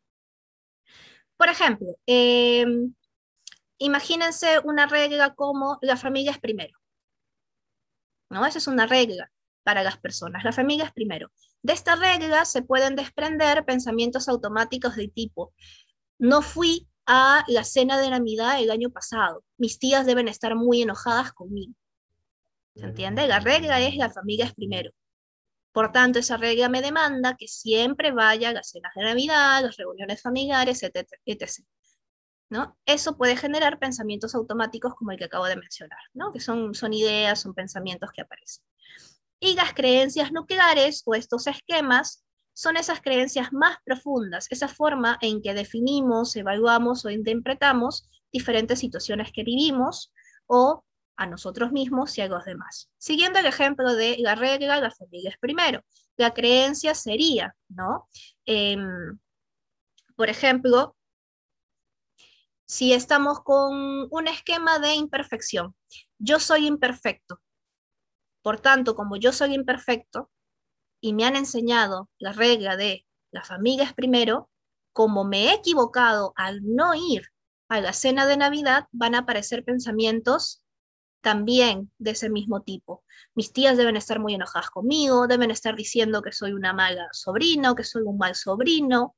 Em, seguramente no me van a querer ver en esta cena de Navidad. Aparecen pensamientos de ese tipo, porque la regla está ahí, la familia es primero, y el esquema de imperfección me dicta que nunca me puedo equivocar. Otro esquema también podría ser de subyugación, ¿no? Estoy, em, la familia es primero, por tanto, como, es, como está la subyugación de em, estoy bajo las órdenes o tengo que seguir las órdenes de mamá o papá, al no cumplir con esta normativa que ellos me enseñaron de las familias primero, aparecen también pensamientos automáticos del mismo tipo. ¿sí? Por darles solo unos ejemplos. Distorsiones cognitivas en sí mismas, ¿qué son? Hemos visto cogniciones, hemos visto esquemas, vamos a ver qué son distorsiones cognitivas. Beck los, los manifestaba o los explicaba con el nombre de pensamientos automáticos. Estos pensamientos automáticos o distorsiones cognitivas tienen estas características. Primero, son muy específicos, a, veces incluso son casi taquigráficos. Sea, son pensamientos mm, bastante puntuales. Por ejemplo, esto que acabo de mencionar, ¿no? Mis tías deben estar muy enojadas porque no fui a la cena de Navidad. Un pensamiento específico sobre un tema, casi taquigráfico, que se puede repetir en diferentes momentos ante diferentes situaciones, ¿no? Son creídos a pesar de ser irracionales y de no basarse en evidencia suficiente. Les decía, los pacientes eh, vienen creyendo esto desde hace mucho tiempo. Entonces, para ellos esto es casi una verdad, aunque sea irracional porque no tengo evidencias que están enojadas conmigo, imaginemos el ejemplo, para mí este pensamiento automático tiene mucho valor, tiene mucha, tiene mucha evidencia, eh, no, bueno, tiene mucha verdad, no evidencia, tiene mucha verdad, por más que pudiera llegar a ser irracional por la falta de pruebas. Sin embargo, lo sigo creyendo. Se viven como espontáneos o involuntarios y son difíciles de controlar, les digo, son pensamientos, no los podemos controlar a voluntad, son espontáneos porque pueden aparecer de ganada, tienden a dramatizar los contenidos de la experiencia, es decir, la experiencia se interpreta a través de estos pensamientos automáticos como más grande de lo que es, o como más dramática, más, más eh, catastrófica, más, eh, más, más generadora de malestar de lo que realmente son, y suelen conllevar a una visión de túnel. La persona tiende a concentrarse, como les decía, en información de su ambiente que valide o que refuerce este pensamiento automático.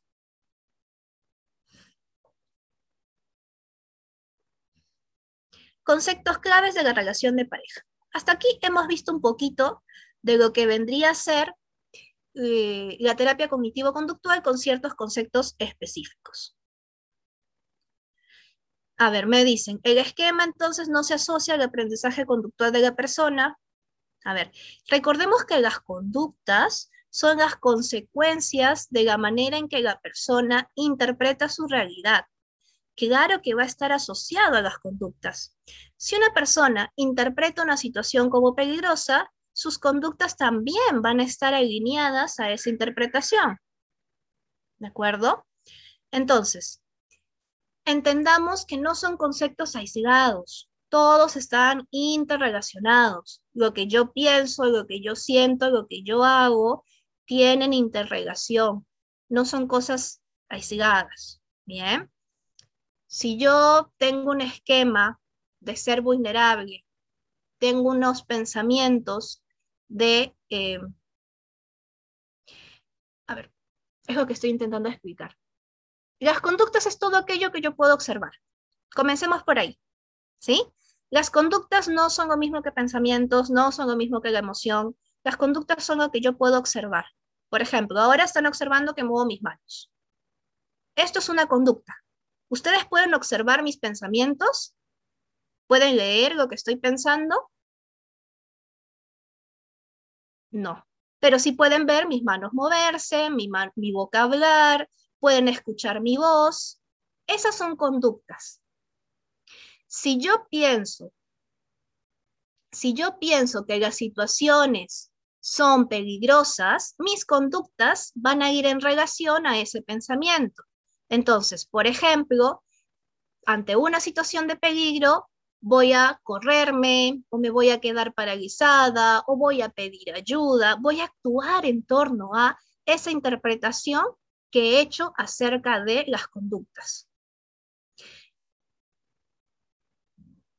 Sinceramente no entiendo a qué se refiere con conducta privada. El término que había mencionado es privación emocional, pero no conducta privada. Bien.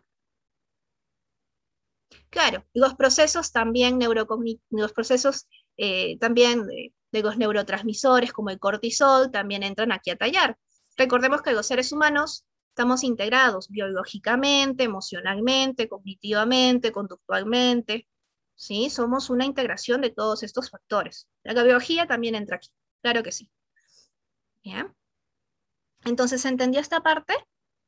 Los esquemas me dan la plataforma para yo poder interpretar una realidad, tener pensamientos acerca de, de esa realidad. Estos pensamientos, estas interpretaciones, me van a hacer tener pensamientos y estos pensamientos me van a llevar a realizar una conducta. ¿Sí? Es muy posible que sí, que no estemos hablando de la misma terminología. Bien, como les vuelvo a mencionar, la terapia cognitivo-conductual sí, trabaja o sí piensa desde las bases conductuales, pero en este caso específico estamos hablando de los esquemas cognitivos de Jung. Otro término, ¿sí? Para las terapias conductuales más, eh, ¿qué les digo?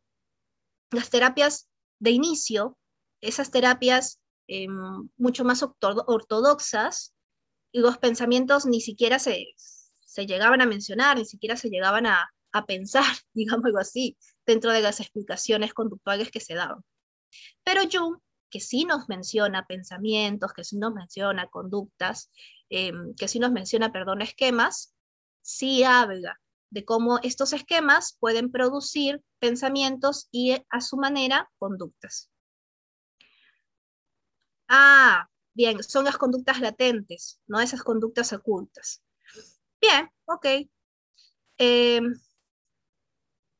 claro, para nosotros no consideramos estas conductas privadas como se les llama, sino se les, se les considera como pensamientos, como esquemas. Por eso les digo, tiene de la terapia conductual, pero no es únicamente terapia conductual.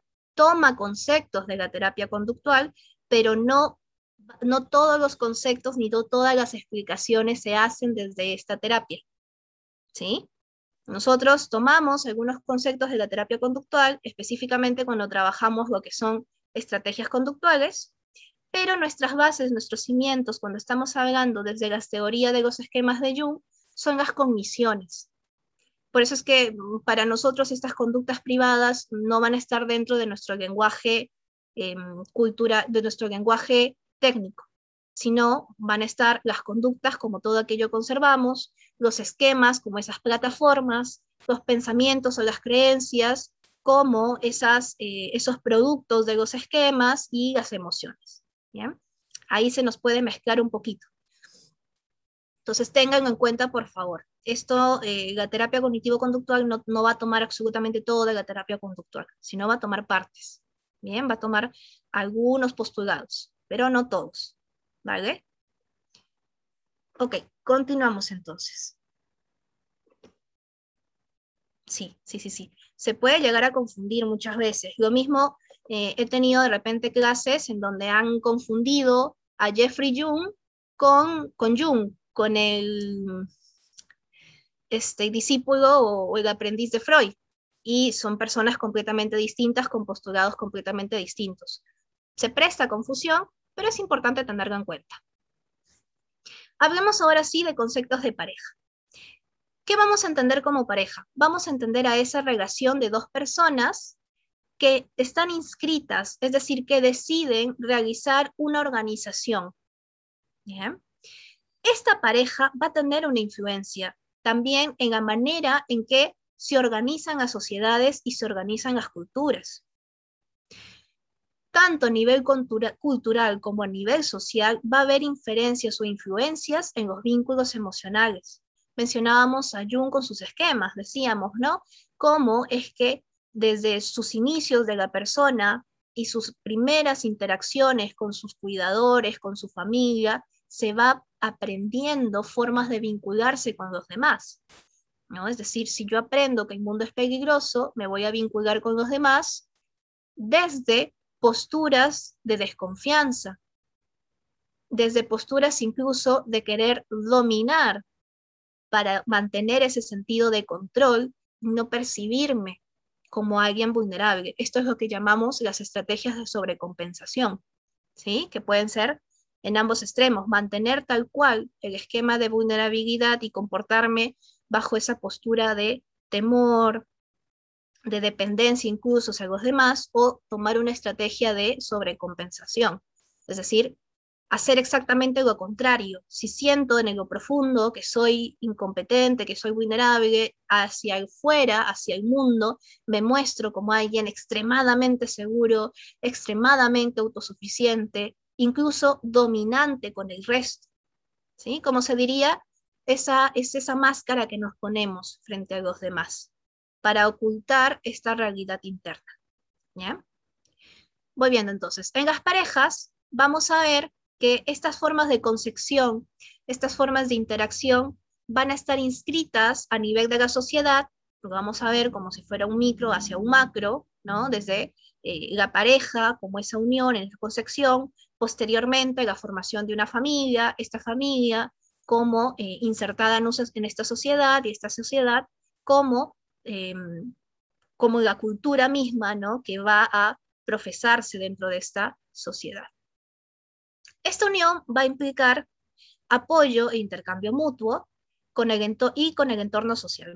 la pareja va a, a, implicar evidentemente un trabajo de a dos, un apoyo, un intercambio, pero también va a implicar un intercambio con el entorno social. ¿Por qué? Porque la sociedad también nos va a ir marcando algunas pautas específicas sobre la pareja.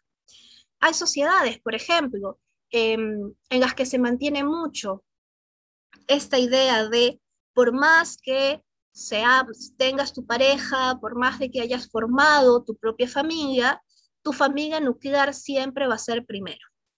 ¿no? Entonces, vemos que viven casi como en, un, en una familia extendida, en un, en un patriarcado o en un matriarcado. ¿no? La matriarca o el patriarca, dependiendo de, de la familia, es quien influye, incluso maneja las formas de interacción entre el resto de las parejas que también conforman a esa familia. ¿Bien? Son influencias que algunas sociedades tienen y que también van a afectar las interacciones de la propia pareja. Entonces, la sociedad también nos va a dar pautas de comportamiento, formas de valoración, creencias en sí mismas que van a facilitar o no el desarrollo personal de los miembros de la pareja y la unidad familiar.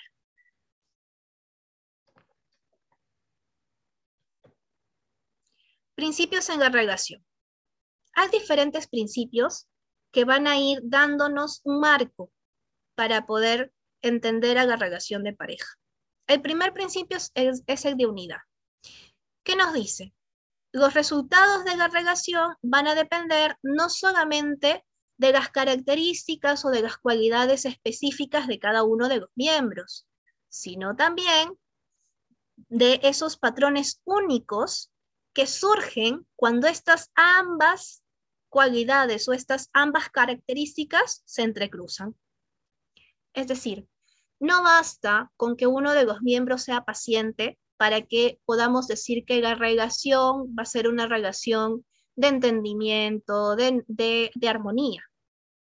Este miembro que quizás tiene la cualidad o la característica de ser paciente, se relaciona con el otro miembro de la pareja que de, de repente es un poco más impulsivo o es un poco más impulsiva, estas dos cualidades interactuando juntas van a llevar a un resultado, van a llevar a una dinámica. ¿Bien? Eso es el principio de unidad. Tener en cuenta que aunque la pareja esté junta, cada uno tiene características específicas que al entrecruzarse van a dar un resultado. ¿Mm? Principio de integración el autoconcepto va a estar determinado o alterado por las relaciones cercanas. A medida que se va desarrollando estas relaciones, va a aumentar o no el deseo de mantenerlas. El autoconcepto también se va a ir entrelazando con el del compañero.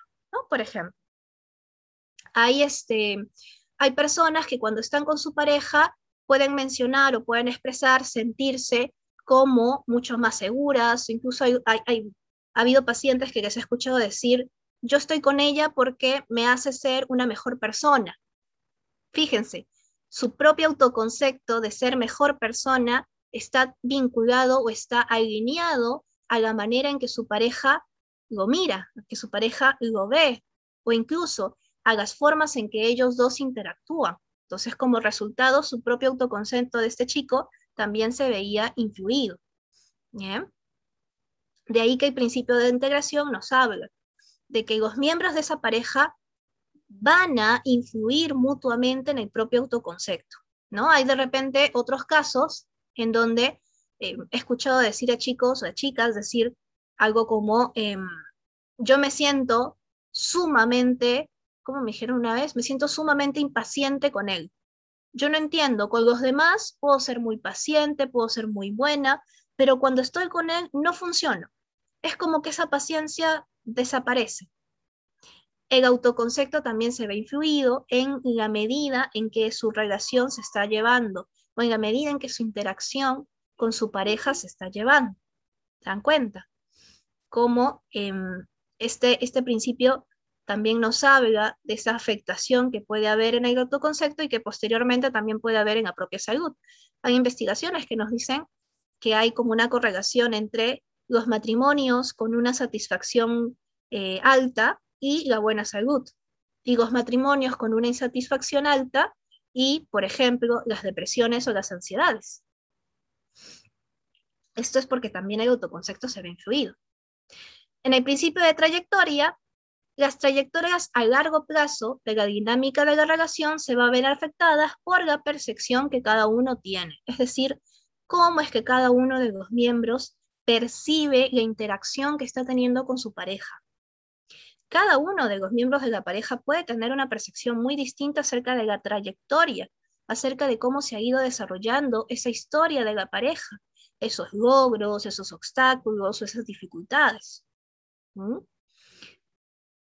Y evidentemente estas percepciones acerca del desarrollo de la pareja o de la trayectoria de la pareja van a influir en las maneras en que se relacionan o incluso en que se comportan o interactúan entre ellos.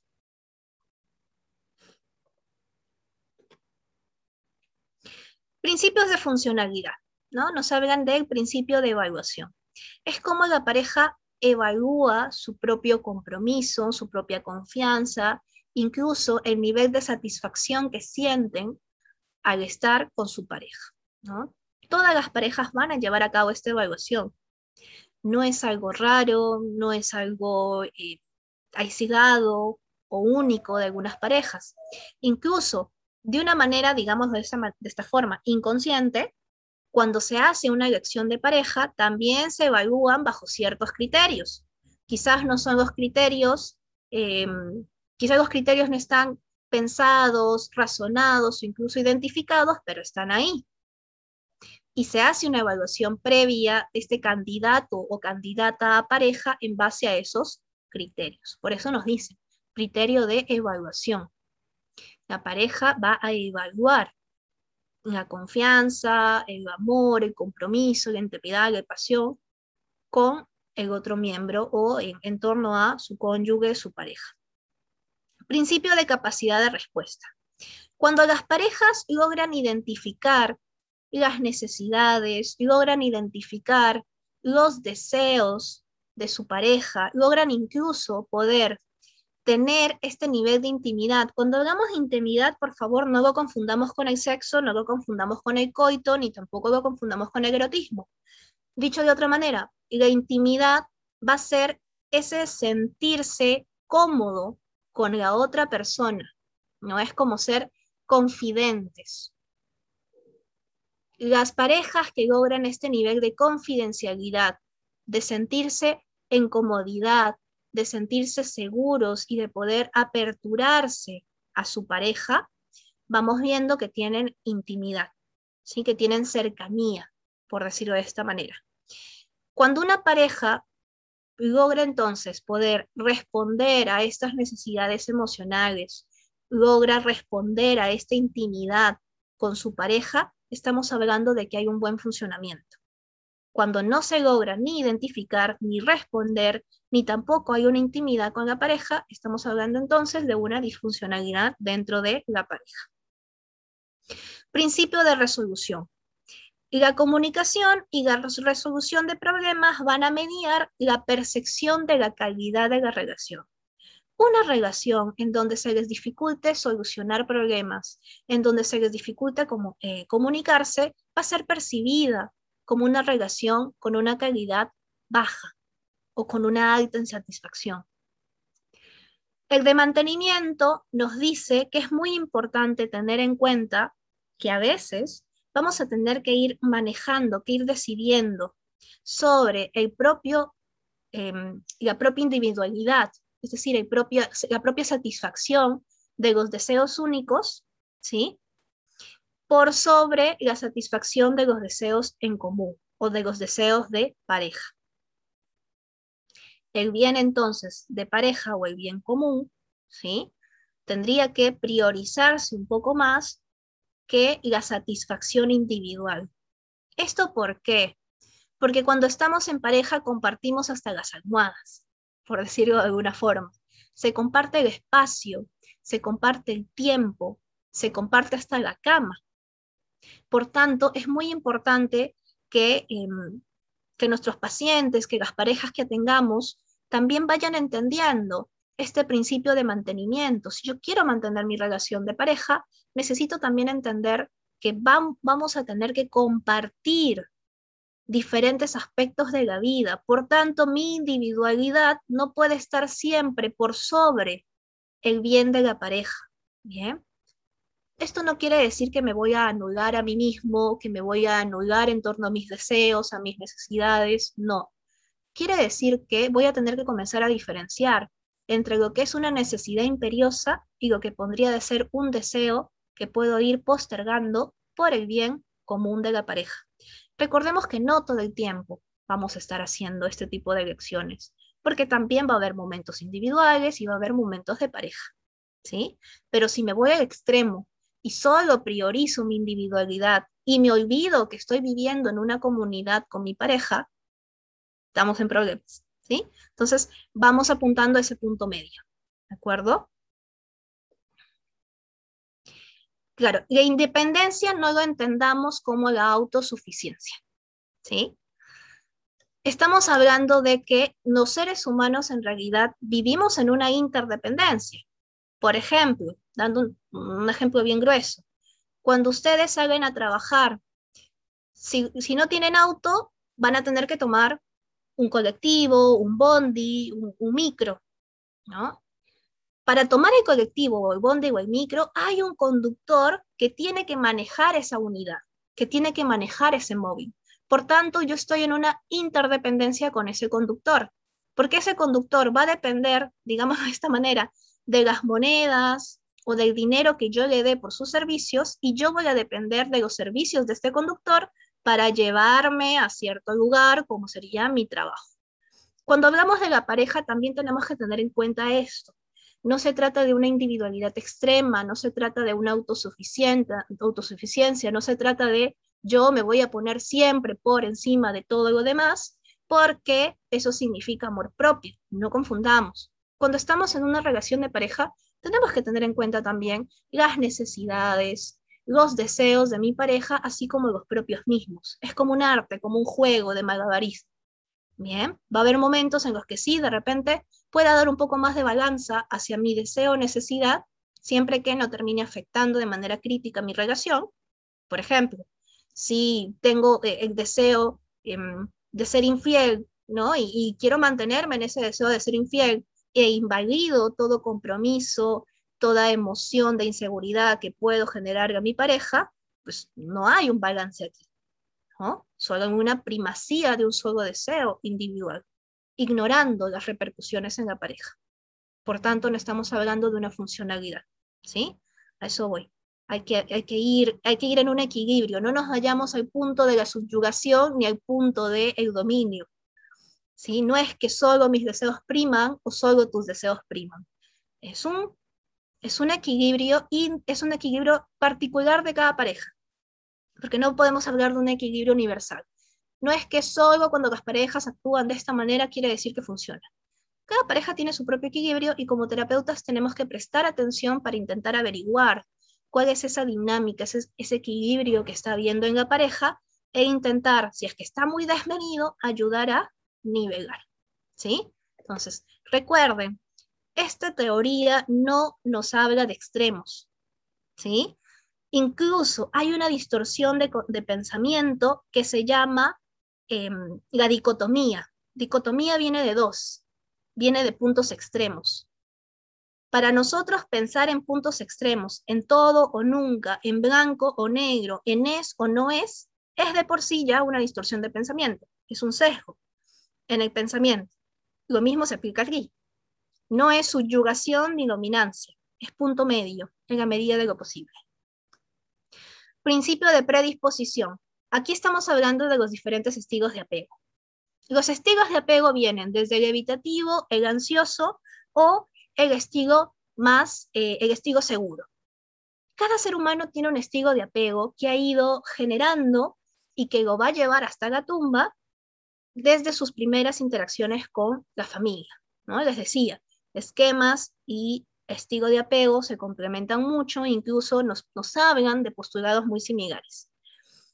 Estos estilos de apego nos van a predisponer a hacer cierta elección de pareja, a elegir ciertos comportamientos o a mantener un patrón de comportamiento dentro de la pareja, a mantener un patrón cognitivo, es decir, una forma de interpretar la realidad que estoy viviendo con mi pareja.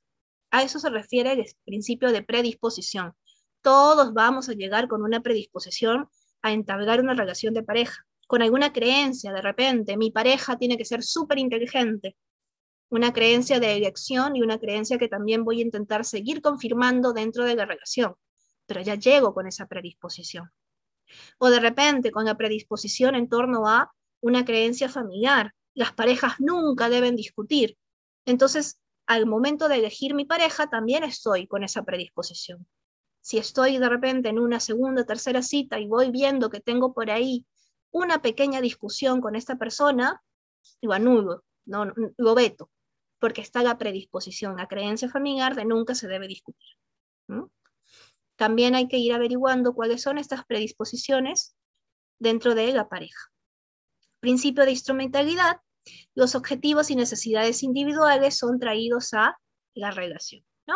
Em, cuando nosotros nos relacionamos con el resto, nuestras conductas también tienen una función. Por ejemplo, em, ustedes quizás, ¿no? tomando el, caso del conductor, salen a sus casas para tomar el bondi e irse a trabajar. ¿no? Esa conducta tiene una función que sería la de poder llegar a saciar esta necesidad de mantener el trabajo, ¿no? de llegar al trabajo y seguir, em, poder saciar esta necesidad de, en este caso, de dinero que va a llevar a eh, el garropo, la comida, la casa, etc. Bien. Entonces, todas nuestras interacciones van a tener objetivos para, para saciar necesidades individuales y, em, y estos objetivos van, van, a ser puestos, van a ser traídos a la relación. Es decir, la idea, por ejemplo, de este amor sumamente puro, sumamente incondicional, en donde yo no te pido nada de la relación o yo no busco nada en la relación, o yo soy feliz únicamente con lo que tú me des, es un mito generado en esta idea concebida acerca de un amor sumamente puro, idealista, casi que mágico, casi que celestial, ¿sí? En realidad, en las relaciones, nosotros también entramos con ciertas predisposiciones y con ciertos deseos o necesidades que queremos saciar. Esto es normal, porque todos los seres humanos vamos buscando hacer interacciones para ir cumpliendo ciertos objetivos. En las relaciones no es lo contrario. Sin embargo, cuando tomamos a las relaciones bajo este panorama que les menciono, de ser casi celestiales, de ser ese amor incondicional, que no importa lo que me des, yo te sigo amando, estamos negando este principio de instrumentalidad que en realidad no es insano.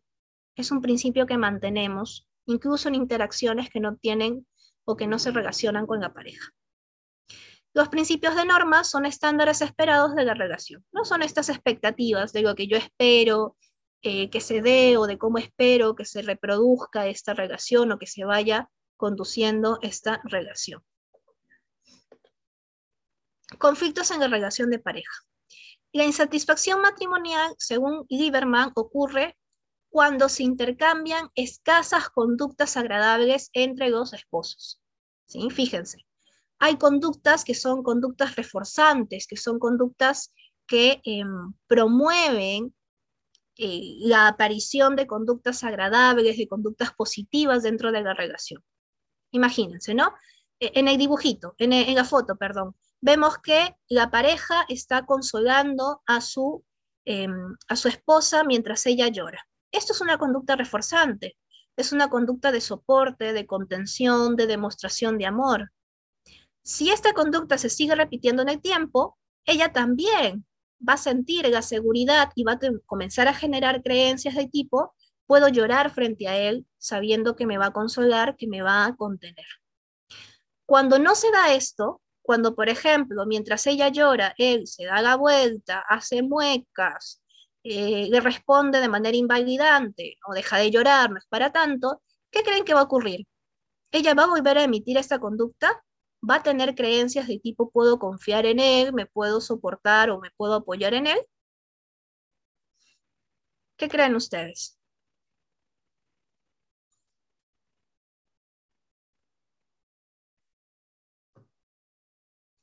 No, no va a pasar eso. Va a pasar todo lo contrario y vamos a tener ahí otro índice de insatisfacción. Uy, me he pasado siete minutos. He estado muy entretenida con la clase. Bien, eh, ok, de repente vamos quedándonos hasta aquí, continuamos la siguiente clase hablando acerca de los conflictos de la relación y hablando un poquito más acerca del módulo 2. ¿Les parece bien? Tenemos de repente alguna